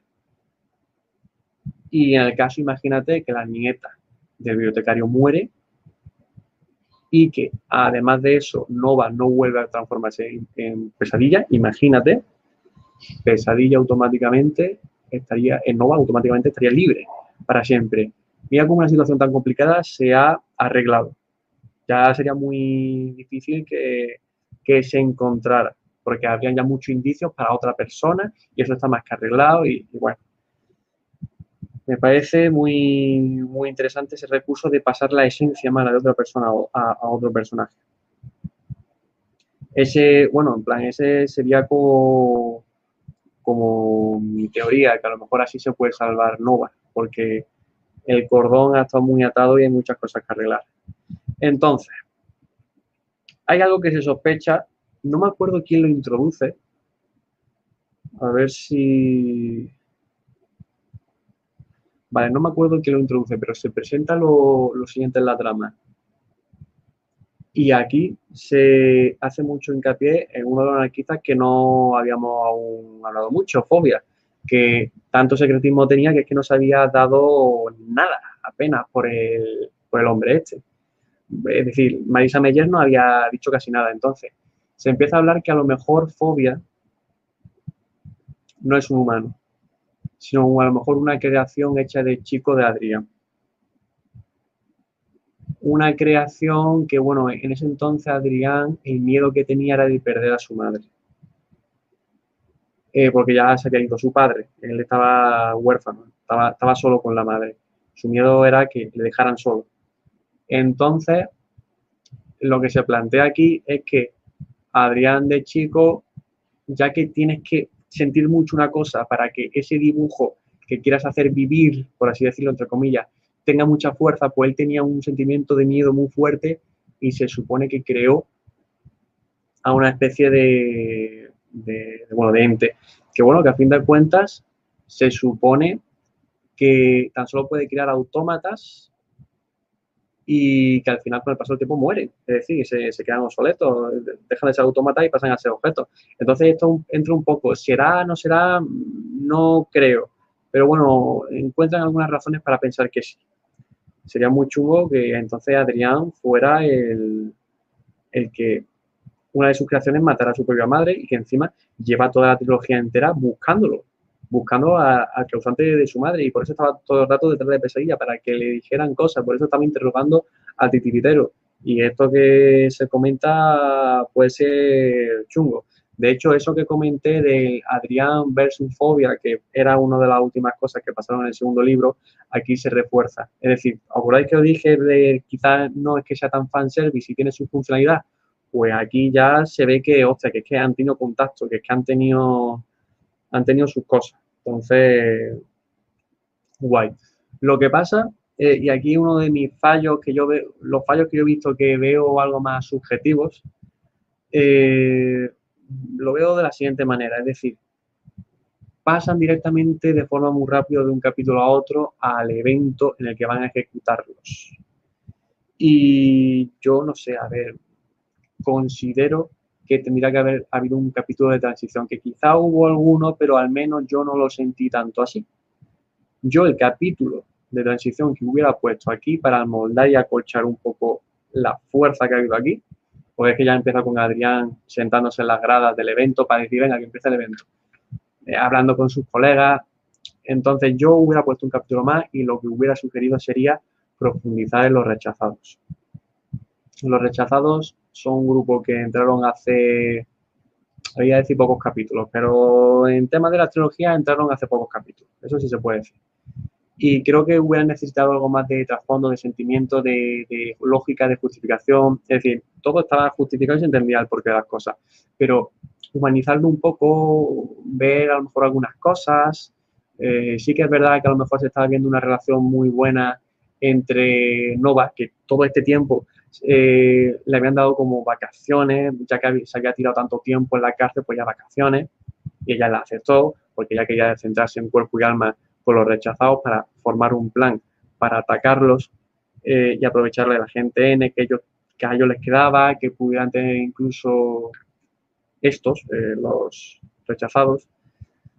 Entonces, bueno, a fin de cuentas, eh, hubiera puesto un, a pesar de eso, aunque la nieta y Nova se estuvieran haciendo más amigas y tal y cual, eh, y se hubiera visto un poco de vida de los rechazados, yo hubiera puesto más. Creo que se necesitaba, porque si los de los renegados y de los anarquistas había un montón de, historias ya con, todo, con toda la trilogía, mm, se quedaba muy por debajo los rechazados. Quizá un poquito más si hubiera estado interesante. Entonces, eh, voy a ir rápido aquí. Voy a ir rápido aquí. Empieza el evento, está Adrián con sus colegas, con un montón de renegados, incluso de civiles, mirando el evento que tanto se ha anunciado. Empieza el evento, sacan a un montón de um, ex anarquistas, de, otro, de otras personas que, que, no son renegados, pero sí tienen su poder. Es decir, eh, puede ser un peligro para la sociedad, sacan a Ace Anarchy, todos al estrado y se preparan para eh, pincharles el agente N. Mientras tanto, ese lugar está echado, entonces eh, Nova, ya, eh, Nova, ya vestida de vuelta como pesadilla, se las va a apañar para, eh, pues para salvar a Isa aquí. De hecho, tiene el casco y, y va por ello. ¿Qué pasa? Que, bueno, por alguna razón, a ver, yo aquí sí que lo veo, mira, esto ha pasado porque el protagonista, esto a lo mejor no tiene tanta lógica, le podría haber pasado a otra persona. Adrián ve a Pesadilla, al parecer, que está yendo por, por todas las estructuras que hay por el techo, de las luces y todo eso.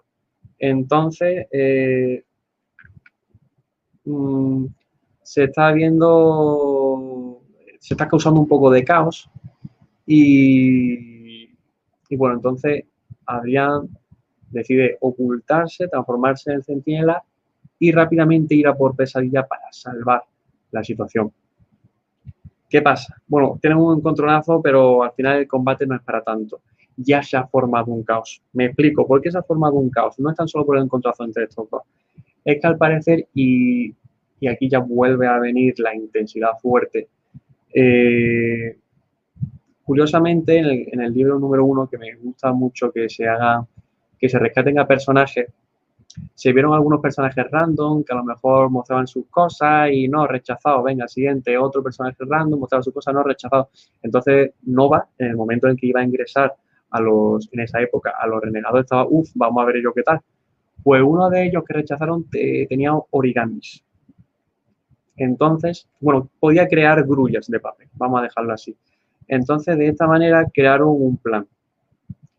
Y en este, este prodigio no, no renegado, llenó todo, todo de, grullas de papel que revolotearon por todos lados. Y al mismo tiempo salieron un montón de abejas. Cuando ya las cuando ya tenían la, las grullas ya estaban bien repartidas, salieron abejas de improviso. Y estas abejas picaran, picaban a los renegados. Los, los aguijones de las abejas no estaban, no eran cualquier aguijones. Los aguijones habían sido bañados en agente N. En este momento se está viendo que un montón de renegados están perdiendo sus poderes. Están empezando ya por todo lo fuerte. Le han dado, aprovechando el factor N que tenían los anarquistas, le han dado un factor, su, es decir, un golpe sorpresa súper enorme. Eh, la gente está viendo que está perdiendo sus superpoderes, se están enfrentando pesadillas eh, con, con el centinela, están surgiendo un montón de anarquistas, un montón de renegados, peleas en todo momento.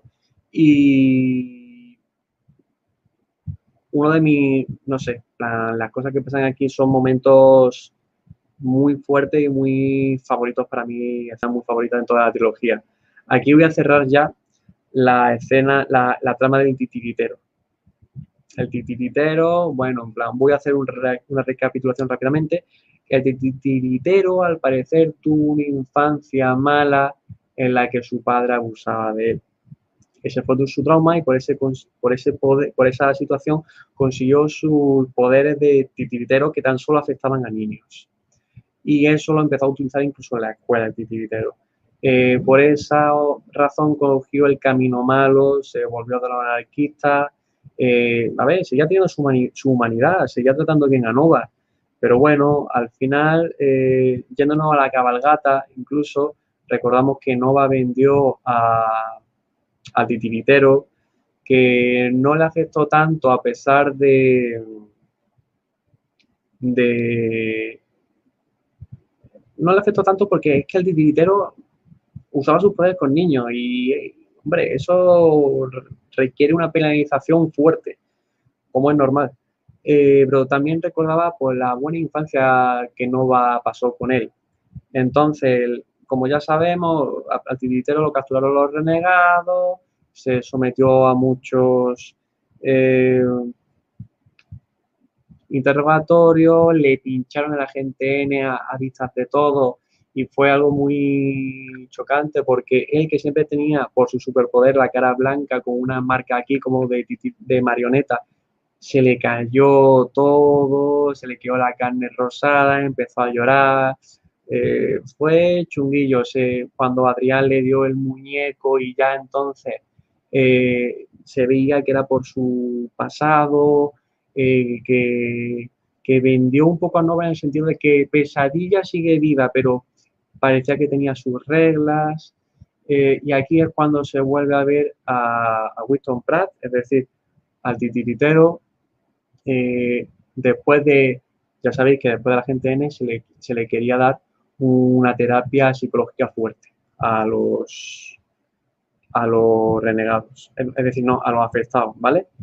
Y ahí al tiritero se le veía muy feliz, muy feliz, muy, mira, plan, esto es lo que hice y nunca podré pagar lo que, todos los males que he hecho, espero que poco a poco lo pueda pagar o al menos ayudar todo lo posible. En plan, se le ve como eh, restaurado, pero no restaurado de una manera enferma, se le veía muy natural, como si eh, no todos los renegados son malos eh, y el equipo psicológico de los renegados había hecho un buen trabajo, al menos por lo que se entiende con él.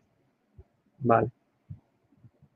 Pues en mitad del caos matan a, a lo que sería Winston Pratt, al titiritero.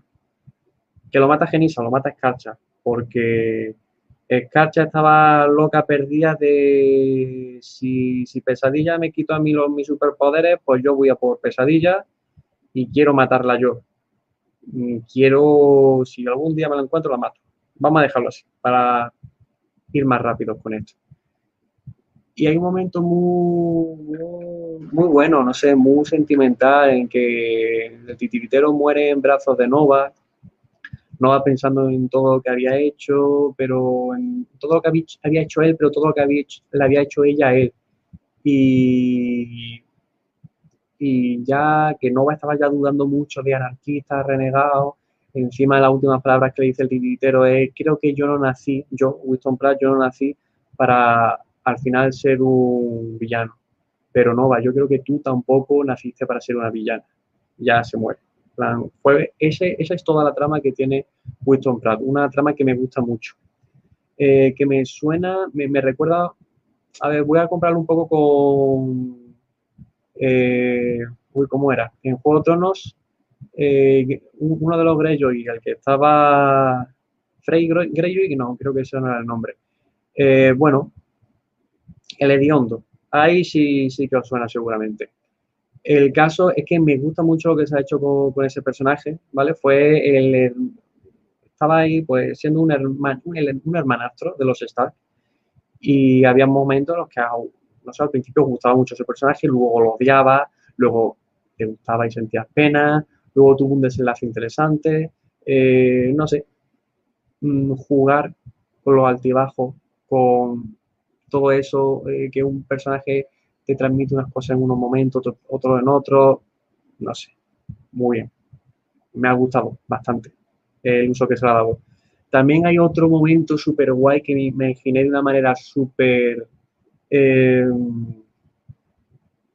súper cinematográfica con una canción, todo en, a cámara lenta en mitad del caos, que es el momento, un momento en el que parecía que, es que se iba a salvar todo. Cayum, Cayum, el chico este que lograba que con su superpoder hacer ver a las personas el lado bueno de las cosas. El casco de, de que estaba rodando de un lado a otro, tal, y al final acaba en manos de, de Cayum, porque se lo dan, una, renegada se lo da, que tendré que hablar de esta renegada también. Pero bueno, se lo coloca Cayum y entonces eh, de esta manera un potencia su superpoder de una manera muy fuerte y hace que todo el mundo vea el lado bueno de las cosas.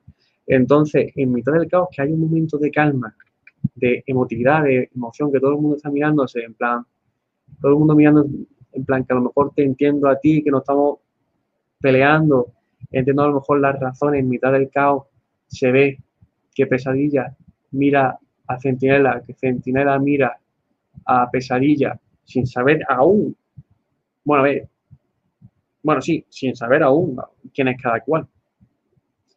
Y, que cada uno piensa al mismo tiempo al, verse en mitad de ese caos. Que por un momento te entiendo a ti, Centinela, y Centinela piensa, por un momento te entiendo a ti, Pesadilla. Un momento en el que parecía que se iba a calmar todo. Sin embargo, aparece Fobia detrás de Calum, se lo carga con su guadaña cae Calum ensangrentado, con el casco fuera. Todo el mundo se queda perplejo, como si hubiera salido un sueño. Sigue el combate. Fue un momento que a mí me, emocionó mucho. En plan, al igual que lo de Winston, estas dos muertes, tanto la de Calum como, como la de Winston, fueron, a mi parecer, de lo mejor que tiene la trilogía. La verdad que sí, plan, sin lugar a dudas. Entonces, eh, a ver, yo pensé, a ver, al libro le faltaban unas ciento y pocas páginas o 200 páginas para terminar.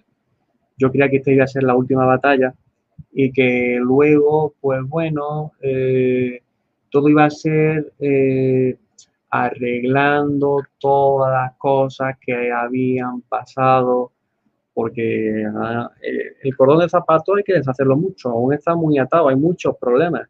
Todo no se puede quedar de rositas y todo en blanco sin ningún problema y todo geniales, que han pasado muchas cosas, que después de 500, 500 y ahora 600 páginas, hay que arreglarse mucho. Entonces, 150 páginas que a lo mejor pudieran quedar las veía convenientes para ir relajando y ir calmando, pero no no fue así, hubo otra batalla más.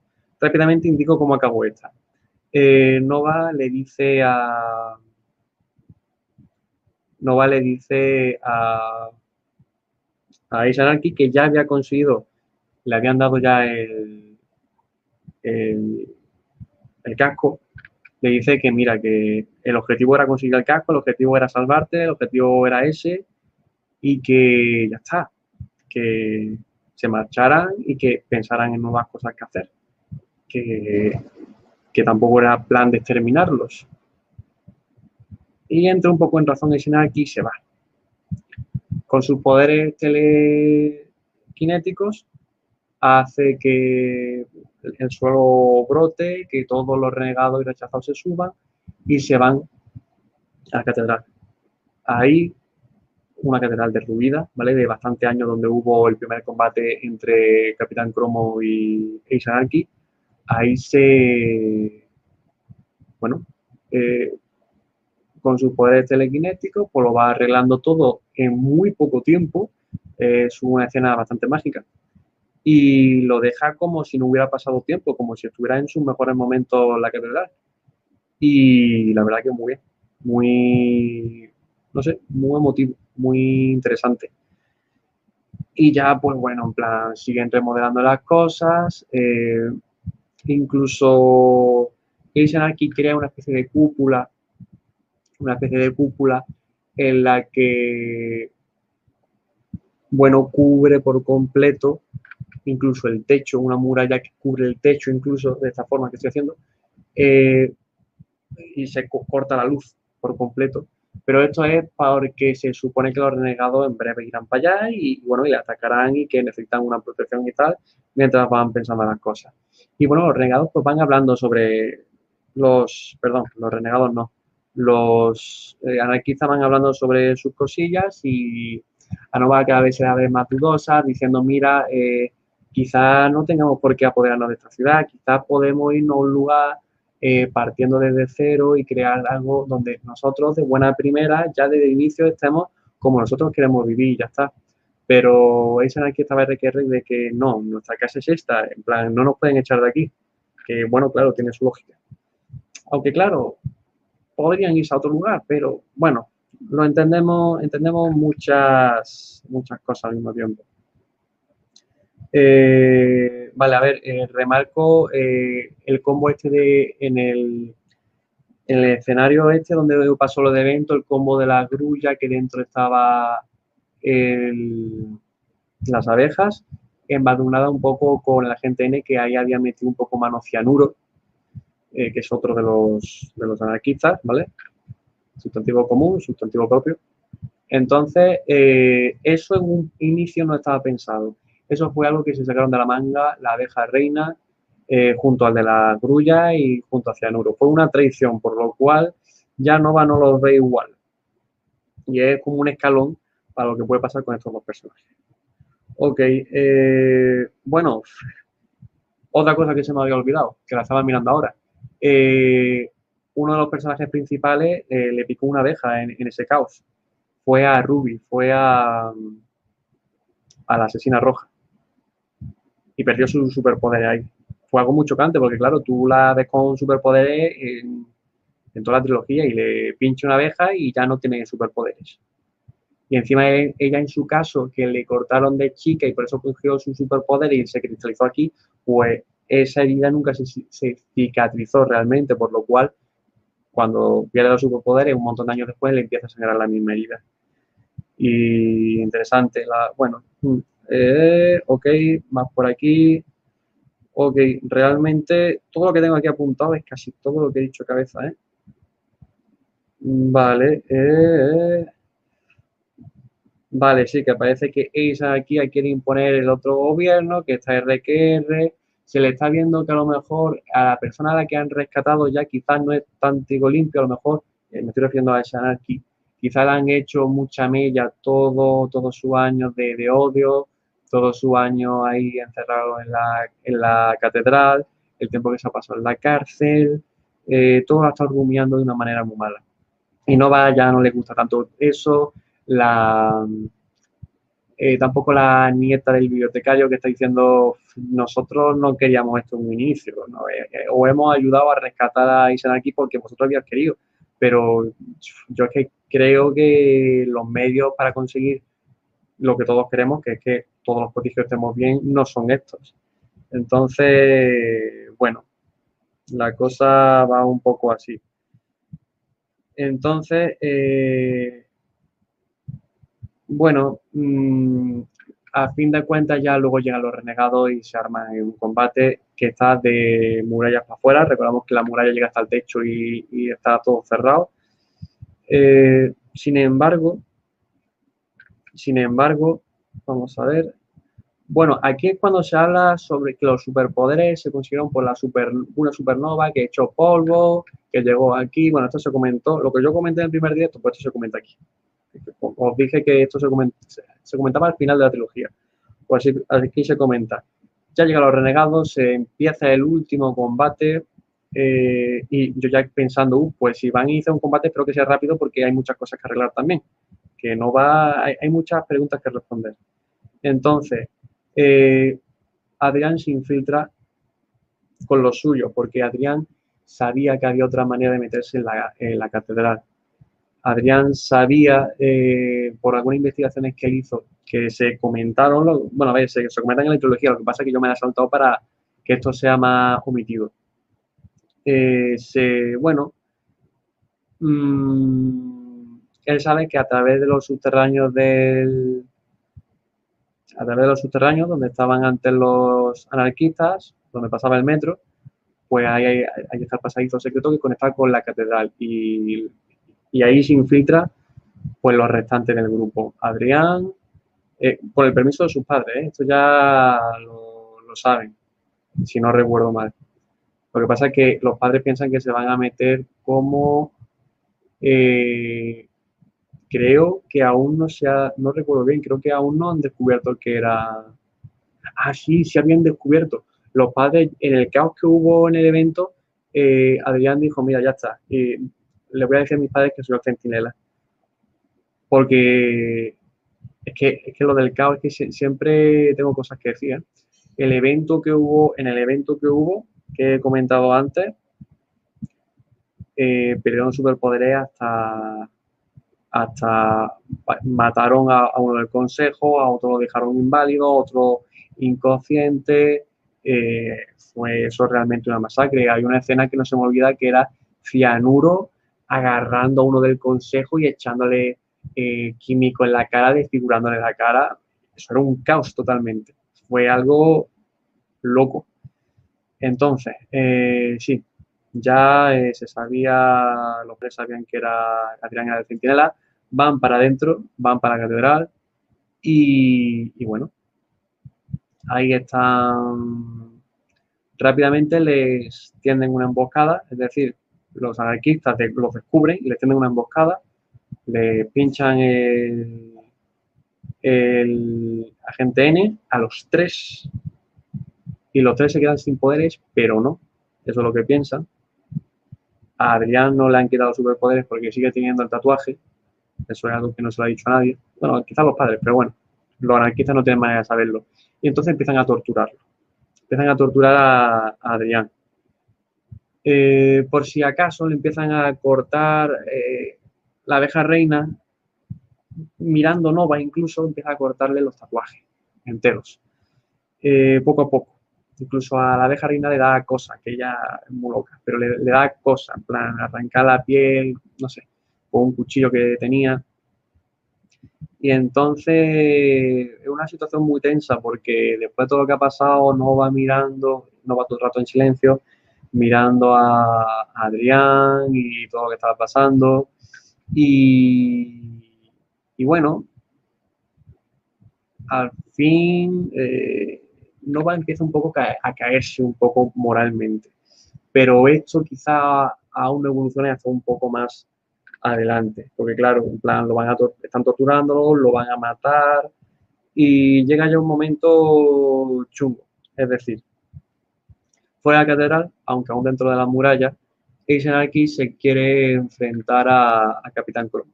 El Capitán Cromo eh, se abre un poco la muralla, entra el Capitán Cromo y se cierra la muralla. Entonces Capitán Cromo se puede, se enfrenta sin ningún tipo de problema a Izanaki como ya pasó tiempo atrás. Se vuelve a revivir. Esto también es revivir lo que inició todo, una de las cosas que iniciaron todo, que fue el combate este, también es algo muy interesante que hace que los sentimientos estén ahí a flor de piel.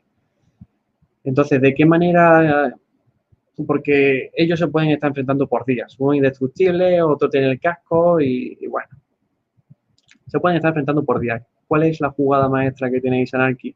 Pues en una de las torres de la catedral muestran a lo que sería, a quien sería el propio Adrián, con la abeja reina Innova, eh, que lo, que bueno, le, están diciendo a, le pusieron contra las cuerdas con, con, un chantaje a Capitán Cromo, que si quería a su hijo tenía que hacer algo en concreto. Bueno, le estaban poniendo contra las cuerdas. Ah, bueno, sí, se tenía que inyectar el agente N. Bueno, inyectar no, se lo tenía que tomar porque su piel es no se puede traspasar. Y al final lo hace. Se toma, le da igual, Capitán Cromo, se toma eso, en plan es que le dio igual todo a Capitán Cromo, ahí se ve humanidad, se le ve desesperación incluso, muy bien por ese personaje, genial. Y, y bueno, bien por ese aspecto. Lo que pasa que llega un momento en el que como no pueden usar a Adrián para, para nada más, pues lo van a matar. Y, y entonces ya se ve contra las cuerdas. Le están diciendo a Aisan que le dice, oye tú, eh, Nova, tira de la torre a Adrián, pero Nova no se ve capaz, no se ve capaz, cada vez está peor, cada vez está peor. Y entonces ya están diciendo, venga Nova, ¿qué pasa? No, no puede. Y ya es cuando ponen contra las cuerdas de forma más agresiva y más intensa a Nova.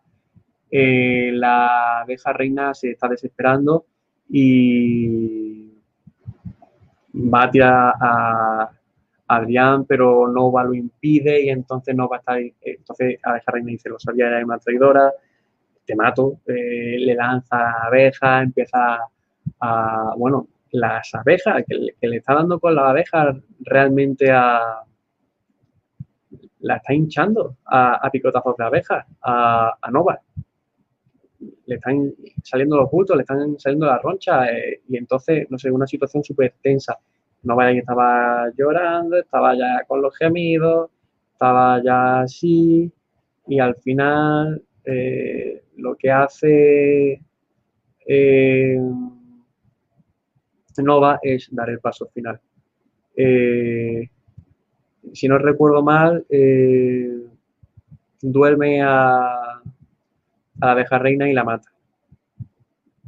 Ha tomado ya el paso. Ya ha dado el paso. Ya la situación está chunga.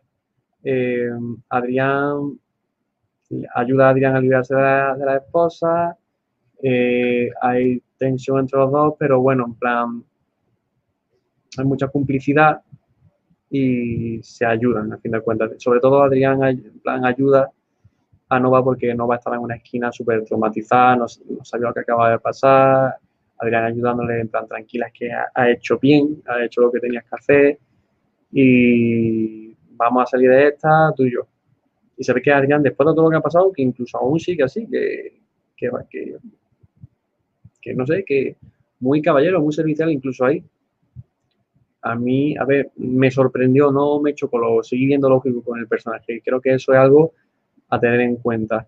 Y que a Nova, es que me flipa la fuerza que ha tenido este personaje, todo por lo que ha pasado, que es que a, que poner una situación como la que tenido que poner para que al final eh, decida decir, decida dar el paso, pero es que tampoco lo ha hecho mucho a conciencia, es decir, sí lo ha hecho a conciencia, pero no lo ha hecho en su, lo ha hecho ya desesperada, porque es que no, no podía más.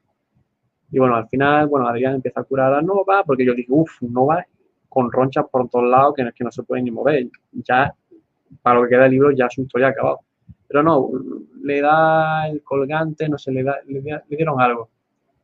No, una pomada, sí. Eh, él con su lápiz empezaba a dibujarle, pues, eh, en las ronchas para que se fueran calmando y bueno, llega a cianuro, y no cabe en sí cuando ve la situación, eh, ve que no va una tribala, pero bueno, también se deshacen de él, eh, pero a él lo dejan inconsciente, lo dejan por así decirlo.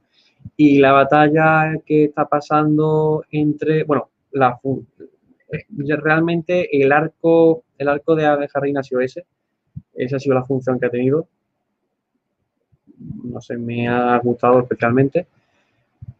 El combate que están teniendo Izanaki y Capitán Cromo, pues devastador, empieza a destruirse incluso la catedral, eh, Nova y Adrián tienen que correr de la catedral, bajando por la torre, eh, cogen el cuerpo dormido de cianuro, lo protegen bajo una campana, eh, usan esa locura, esa desesperación para, para rescatar a, a Ruby y a cortina de humo, que son los, otros que no, los que habían venido con Adrián en un inicio y lo habían que ya no tienen sus superpoderes, que le habían dado a la gente N. Lo único que tienen el poder por ahora, bueno, Cianuro, que se despierta, y Adrián y Nova. Aparte de, los dos tochos grandes que se están enfrentando. Pero bueno, mm, bien, a ver, Cianuro al final se levanta, viene también la nieta de bibliotecario y al final dicen, mira, no, quizá todo se esté pasando de madre, nos vamos a ir por el, por el túnel este secreto que conecta con los túneles y nos vamos a ir y, ya está.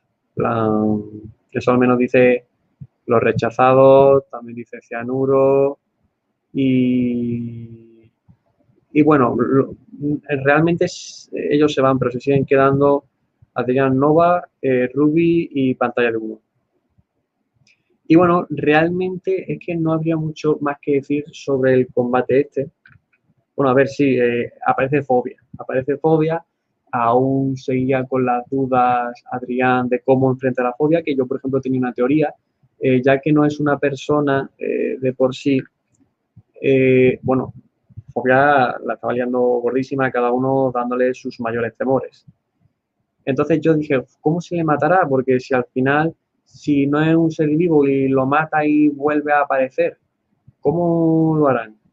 Eh, yo dije, bueno, pues a lo mejor si Adrián dibuja a, un, algo, algo, opuesto a, a pues a lo mejor puedan rematarlo, pero no, al final hizo algo totalmente diferente Adrián que me pareció, bueno, objetivamente uno de los momentos épicos que es que tenían un agente N y se, lo inyectó.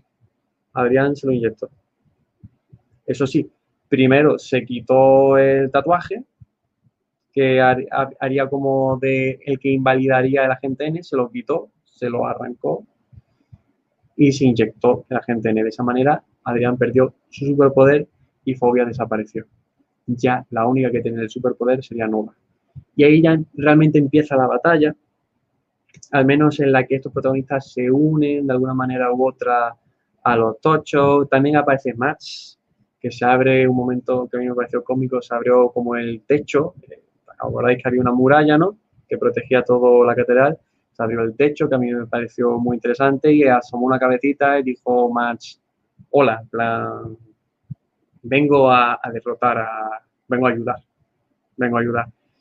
Y, y, bueno, ahí también usa sus recursos de absorción, usa sus recursos, pues todos los poderes que él tiene y se va armando, que realmente es un rifirrafe al final. En plan, Nova por una parte intenta a lo mejor quitarle el casco, el Capitán Cromo es el tanque por excelencia que va luchando.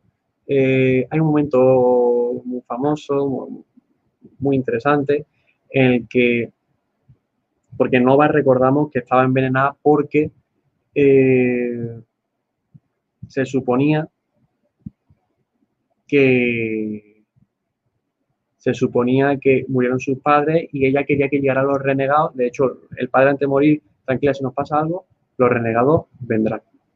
Que al final no, no, llegaron y las cucarachas, es decir, cucarachas, os quedaréis un poco loco.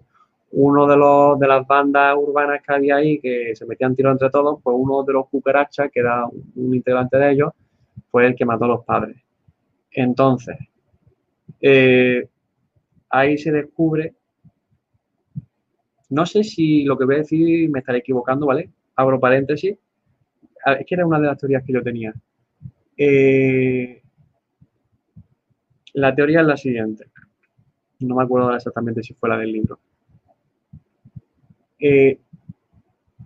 La madre de Adrián murió el mismo día que, pasó lo de Nova. Y ella era la encargada de ocuparse de esa zona, ocuparse de ese lugar para, para ello.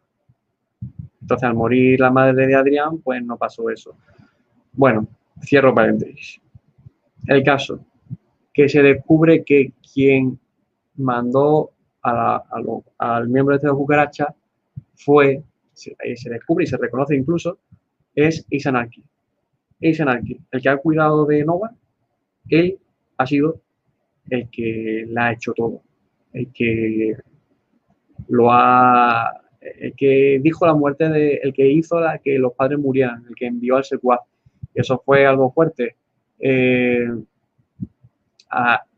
incluso se supone que el capitán Cromo, eh, que muriera esa familia es algo por lo que a día de ese entonces, incluso a día de hoy, a día de ese entonces, se sigue torturando porque no pudo llegar a tiempo y era una familia a la que el propio capitán Cromo le había ofrecido su protección.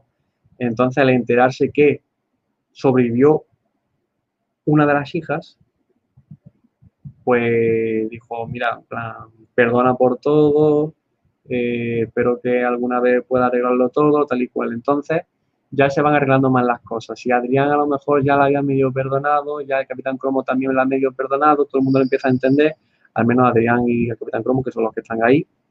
Y, y ya está. Al final de cuentas se unen todos y, se cargan al capitán, no, al capitán no, a, a No hay mucho más que decir sobre la batalla, tan solo son hechos, los hechos que he ido comentando. Mm, el papel de Max me resulta muy interesante. Ahora no es usado, sino que él es la herramienta consciente que absorbe los poderes y que bueno, eh, al final hay un momento en el que él se pone el casco e incluso él coge, ¿os acordáis de, la, eh, el brazalete que tenía Nova, que tenía tenía, bueno, una, una, perla que fue la que dibujó de forma inconsciente en la jungla de su casa Adrián, pues esa al parecer también da mucho poder. De hecho, se vio cuando Nova partió la caja de cromo porque hacía efecto una cosa con otra. Entonces Match, equipado con el casco y con la perla, consiguió derrotar a, a esa anarquía, pero claro, él no controla sus poderes, os lo recuerdo. Entonces empezó a absorber a todos los poderes de todo el mundo. Y empezó como a sobresaturarse. Él ya estaba como una estatua como sobresaturándose. Lo que pasa es que en el último momento logró redirigir los poderes y dárselo a todo el mundo, por lo cual eh, ya no había civiles, es decir, no había no prodigios, todo el mundo era prodigio. De esta manera se cierran varias cosas, es decir, Max sobrevive porque no, eh, no explota de superpoderes, por así decirlo.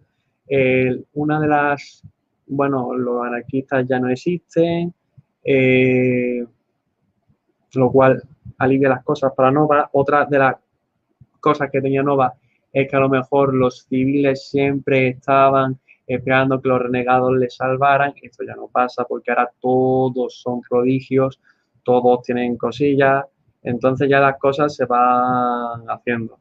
Eh, bueno, un momento eh, bastante épico. Eh, ok. Vale, a ver. Tengo más cosas que decir, pero mira, son tres horas ya las que llevamos. Voy a hablar del último capítulo y voy a decir alguna otra impresión y vamos a terminar. Tres horas, estoy hablando sola. Por si acaso, no lo necesito, pero por si acaso otro vasito de agua. Y vamos que vamos. A ver, lo que iba diciendo. hay, el último capítulo no pasa es decir, ya se corta todo, ¿vale? Y el último capítulo es más adelante. Y no es ni poniendo los ojos en Nova ni poniendo los ojos en Adrián. Se ponen los ojos en, en Urraca. ¿Quién es Urraca? Pues un personaje interesante del que no he hablado. Rápidamente eh, comento la trama de Urraca. Urraca, bueno, siempre ha estado un poco enemistada con Nova porque Urraca, como bien dices, es su mote, ¿vale? Su nombre no, se ha dicho nunca hasta este momento, bueno, tampoco se dice, pero se intuye quién es. Y esto es realmente lo fuerte de este último capítulo, pero siempre ha estado enemistada con Nova porque siempre le gusta... se enemista también con muchas personas porque Urraca roba es algo que no lo puede no lo puede arreglar.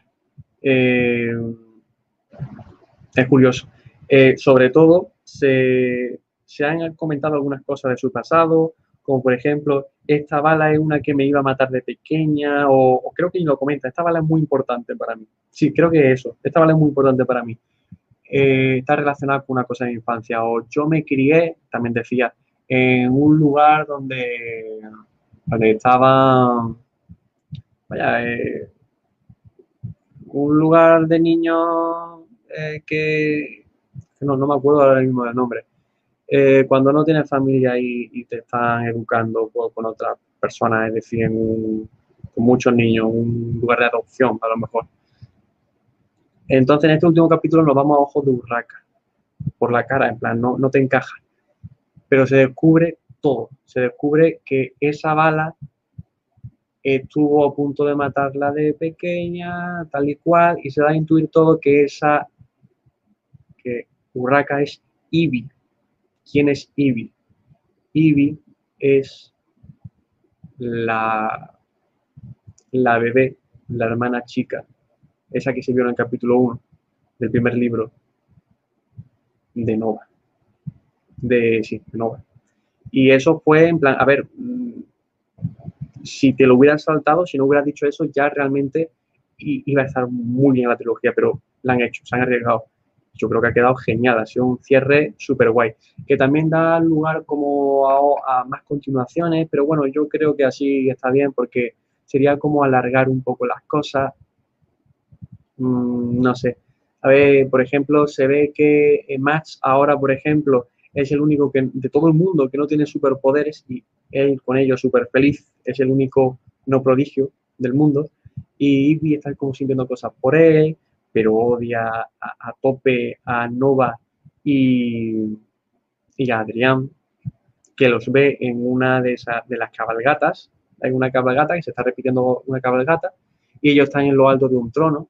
Es como si, si se diera a entender que Nova, se, bueno, Nova sigue siendo una renegada, una renegada y se ha adaptado totalmente. Y, y es muy curioso descubrir que es la hermana que se está enamorando de Max que odia mucho a, su hermana verdadera, a Nova, eh, no sé, sé que se puede sacar otra, sin ningún problema, otra, otro libro. Creo que hay por ahí un capítulo extra, yo qué sé, pero bueno. Eh, y la verdad que no sé, en plan, a ver, es que en, cualquier saga de superhéroes puedes hacerlo, puedes hacer infinito. infinitas las cosas, porque mira Marvel, mira el UCM, al final siempre puedes sacar cosas, lo que pasa en una cosa deriva en otra, eh, como ha ido dejando siempre migas de tal, siempre puede aprovechar cual y cual, sin necesidad de que se alargue mucho el chicle, a mi parecer. Ya quizá todo esto sea subjetivo. Con esto ya concluyo el libro. Con el libro y la trilogía. Con esto ya me desentiendo. Me desentiendo eh, de un de dos directos que tampoco ha habido mucha influencia, pero vaya, lo entiendo sin ningún tipo de problema. Eh, veo que con cada libro he tardado una hora y media. Una hora y media. Da igual que, da igual que el número de notas que haya cogido yo en el libro 1 sea cortito, en el número 2 hubiera, sido el doble y, y, en, y en este otro, en el tercer libro, era realmente la mitad comparado con todo, ¿eh? con el resto, era la mitad del, del, total. Así que, bueno, a ver, una cosa,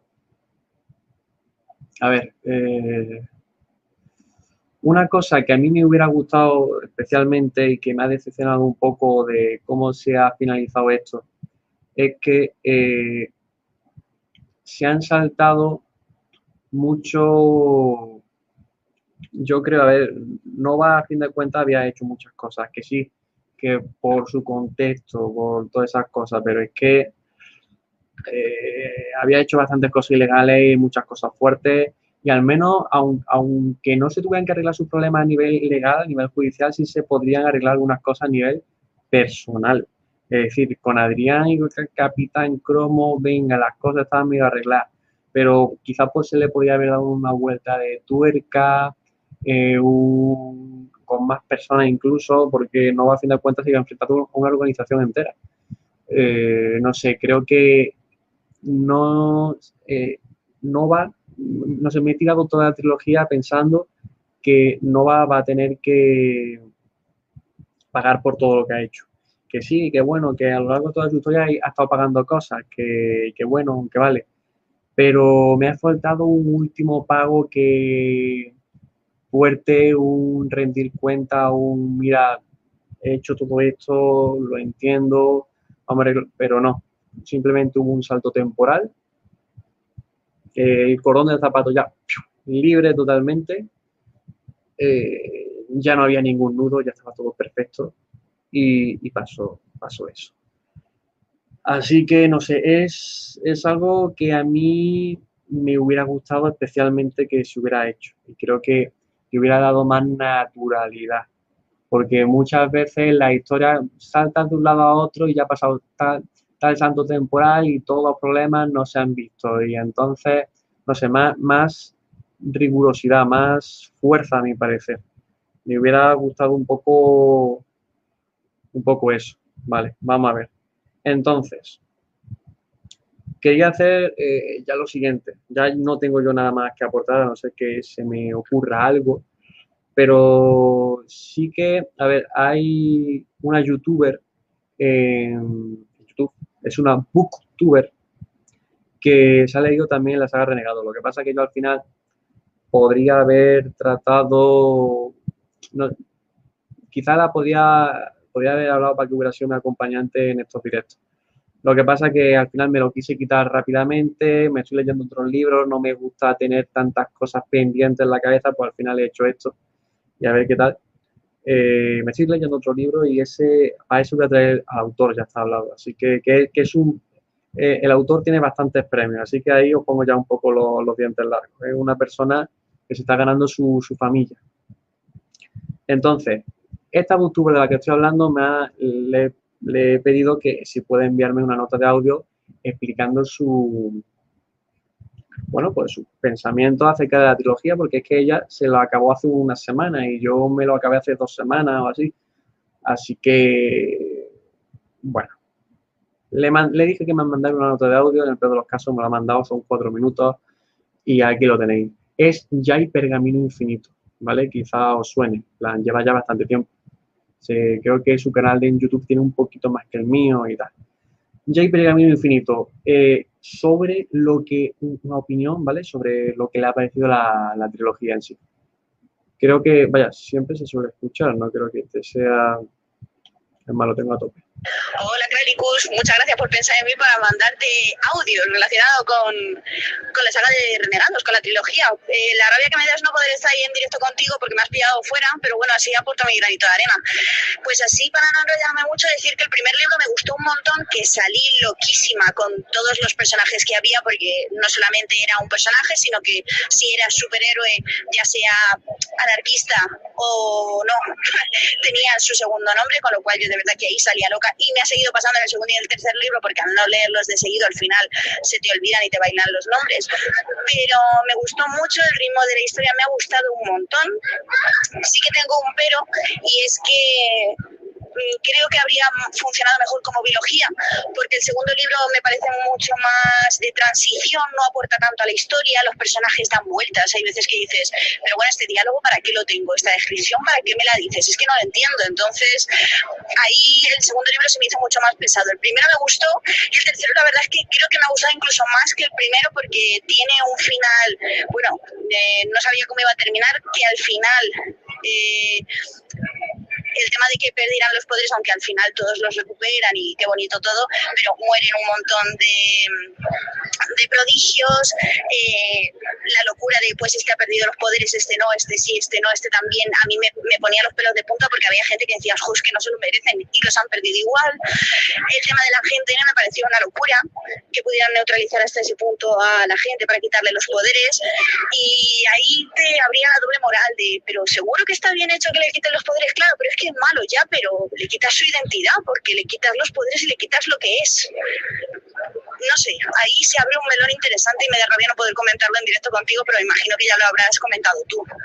Y, por ejemplo, eh, bueno, el epílogo de que Urraca es la hermana de Nova, no me lo esperaba para nada. O sea, es que me acuerdo que me quería cuadro cuando me lo estaba leyendo, que estaba leyéndolo fuera de casa y conforme dice lo de la bala, la famosa bala que ya habían hecho referencia en un par de ocasiones a lo largo del tercer libro, creo que era y que dice, claro, porque a mí esta bala eh, en realidad iba para mi cabeza y al final no fue así porque me salvó y en ese momento me tenía que ir, es que el que estaba era como, necesito llegar a casa y terminar el libro que me quedan dos páginas, pero no puede ser que Urraca sea Ivy o Ivy o como se diga, la hermana perdida de Nova. Es que es muy fuerte, claro, ahí te abren la puerta de que, por ejemplo, si hacen un spin-off de cómo llegó Urraca a formar parte de los renegados, pues también estaría muy guay. O ver si de verdad en algún momento sus caminos se cruzan hasta el punto de decir, es que es la, es la hermana de Nova no sé, la verdad es que tienen puntos muy chulos. Por ejemplo, el personaje del Centinela y Sketch, la verdad, de todas sus personalidades me gustan un montón. Creo que es una historia muy no sé, entretenida con los dobles y, triples eh, personalidades que tienen los personajes, ya sean de un superhéroe, y de persona normal de estar por casa o lo que sea, me ha gustado un montón. Y creo que es lo que más me ha gustado todo lo que he leído de Marisa Meyer, porque por ejemplo, Sin Corazón me gustó, pero el final me pareció muy flojo. Creo que no he leído nada más suyo porque tiene las crónicas lunares, pero bueno, no me quiero desviar del tema, que estás con Renegados. Yo desde aquí, bueno, me imagino que el que esté viendo esto o escuchando esto más bien, ya se habrá leído la trilogía. Que comenten a ver, pero yo de verdad que de personajes eh, me ha encantado el desarrollo de los personajes, el mundo en sí y que de todos creo que mis favoritos son eh, Sketch o Centinela, como queráis, y, Max. Max es un puntazo y que al final tenga el golpe definitivo. Mmm, es que no había mejor manera de cerrar esta historia. Bueno, pues muchas gracias por contar conmigo, espero que lo estéis pasando muy bien y nada, un saludo. Ok, pues con esto ya más o menos concluimos. Bueno, añado mis personajes favoritos, ya que lo ha dicho Jai. Eh, bueno, Jai, muchas gracias, ¿vale? Ya creo, que sí, te lo habré dicho por WhatsApp, te habré dicho gracias, pero desde aquí pues te lo vuelvo a comentar. Eh, mis personajes favoritos, pues Nova. Eh, Nova, eh, Adrián. y me gustan también bastante la abeja reina. No sé. La abeja reina tiene un punto no sé, bastante interesante. Luego hay otros personajes que a lo mejor me enternecen, eh, como Max o, como la, nieta de, del bibliotecario. Pero bueno, mm, me enternecen y ya está, hasta ese punto. Así que bueno, con esto ya concluimos. Han sido pues una hora y media de, de este lugar. Aquí tenemos ya son tres horas y cuarto, así que estamos hablando de cuatro horas 45 yo aquí hablando solo. Así que nada, suficiente se ha hablado por el chat. Así que yo súper contento eh, con todo esto, súper alegre. Yo creo hablar nuevamente de, un, de un libro, una trilogía de esta manera, no sé yo hasta qué punto lo haría, porque no sale mucho a juego, aunque me guste y esto sea una experiencia y esto ya lo tenga yo en mi canal y no sé, me encanta, pero no sé yo hasta qué punto me podría ser salir esto a juego.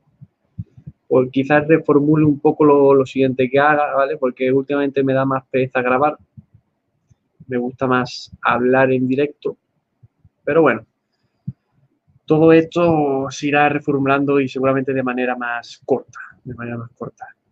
Así que nada, muchísimas gracias a todos los que habéis llegado a este punto, muchísimas gracias a todos los que llegaréis más adelante y, bueno, muchísimas gracias a Editorial Hidra por traer estos libros a España.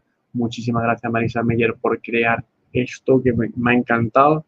Eh, me, ha flipado esta trilogía. Difícilmente se olvida porque yo creo que es de las mejores trilogías que he leído. Entonces ya de automáticamente la mejor, los mejor, las mejores novelas que, he visto de héroes.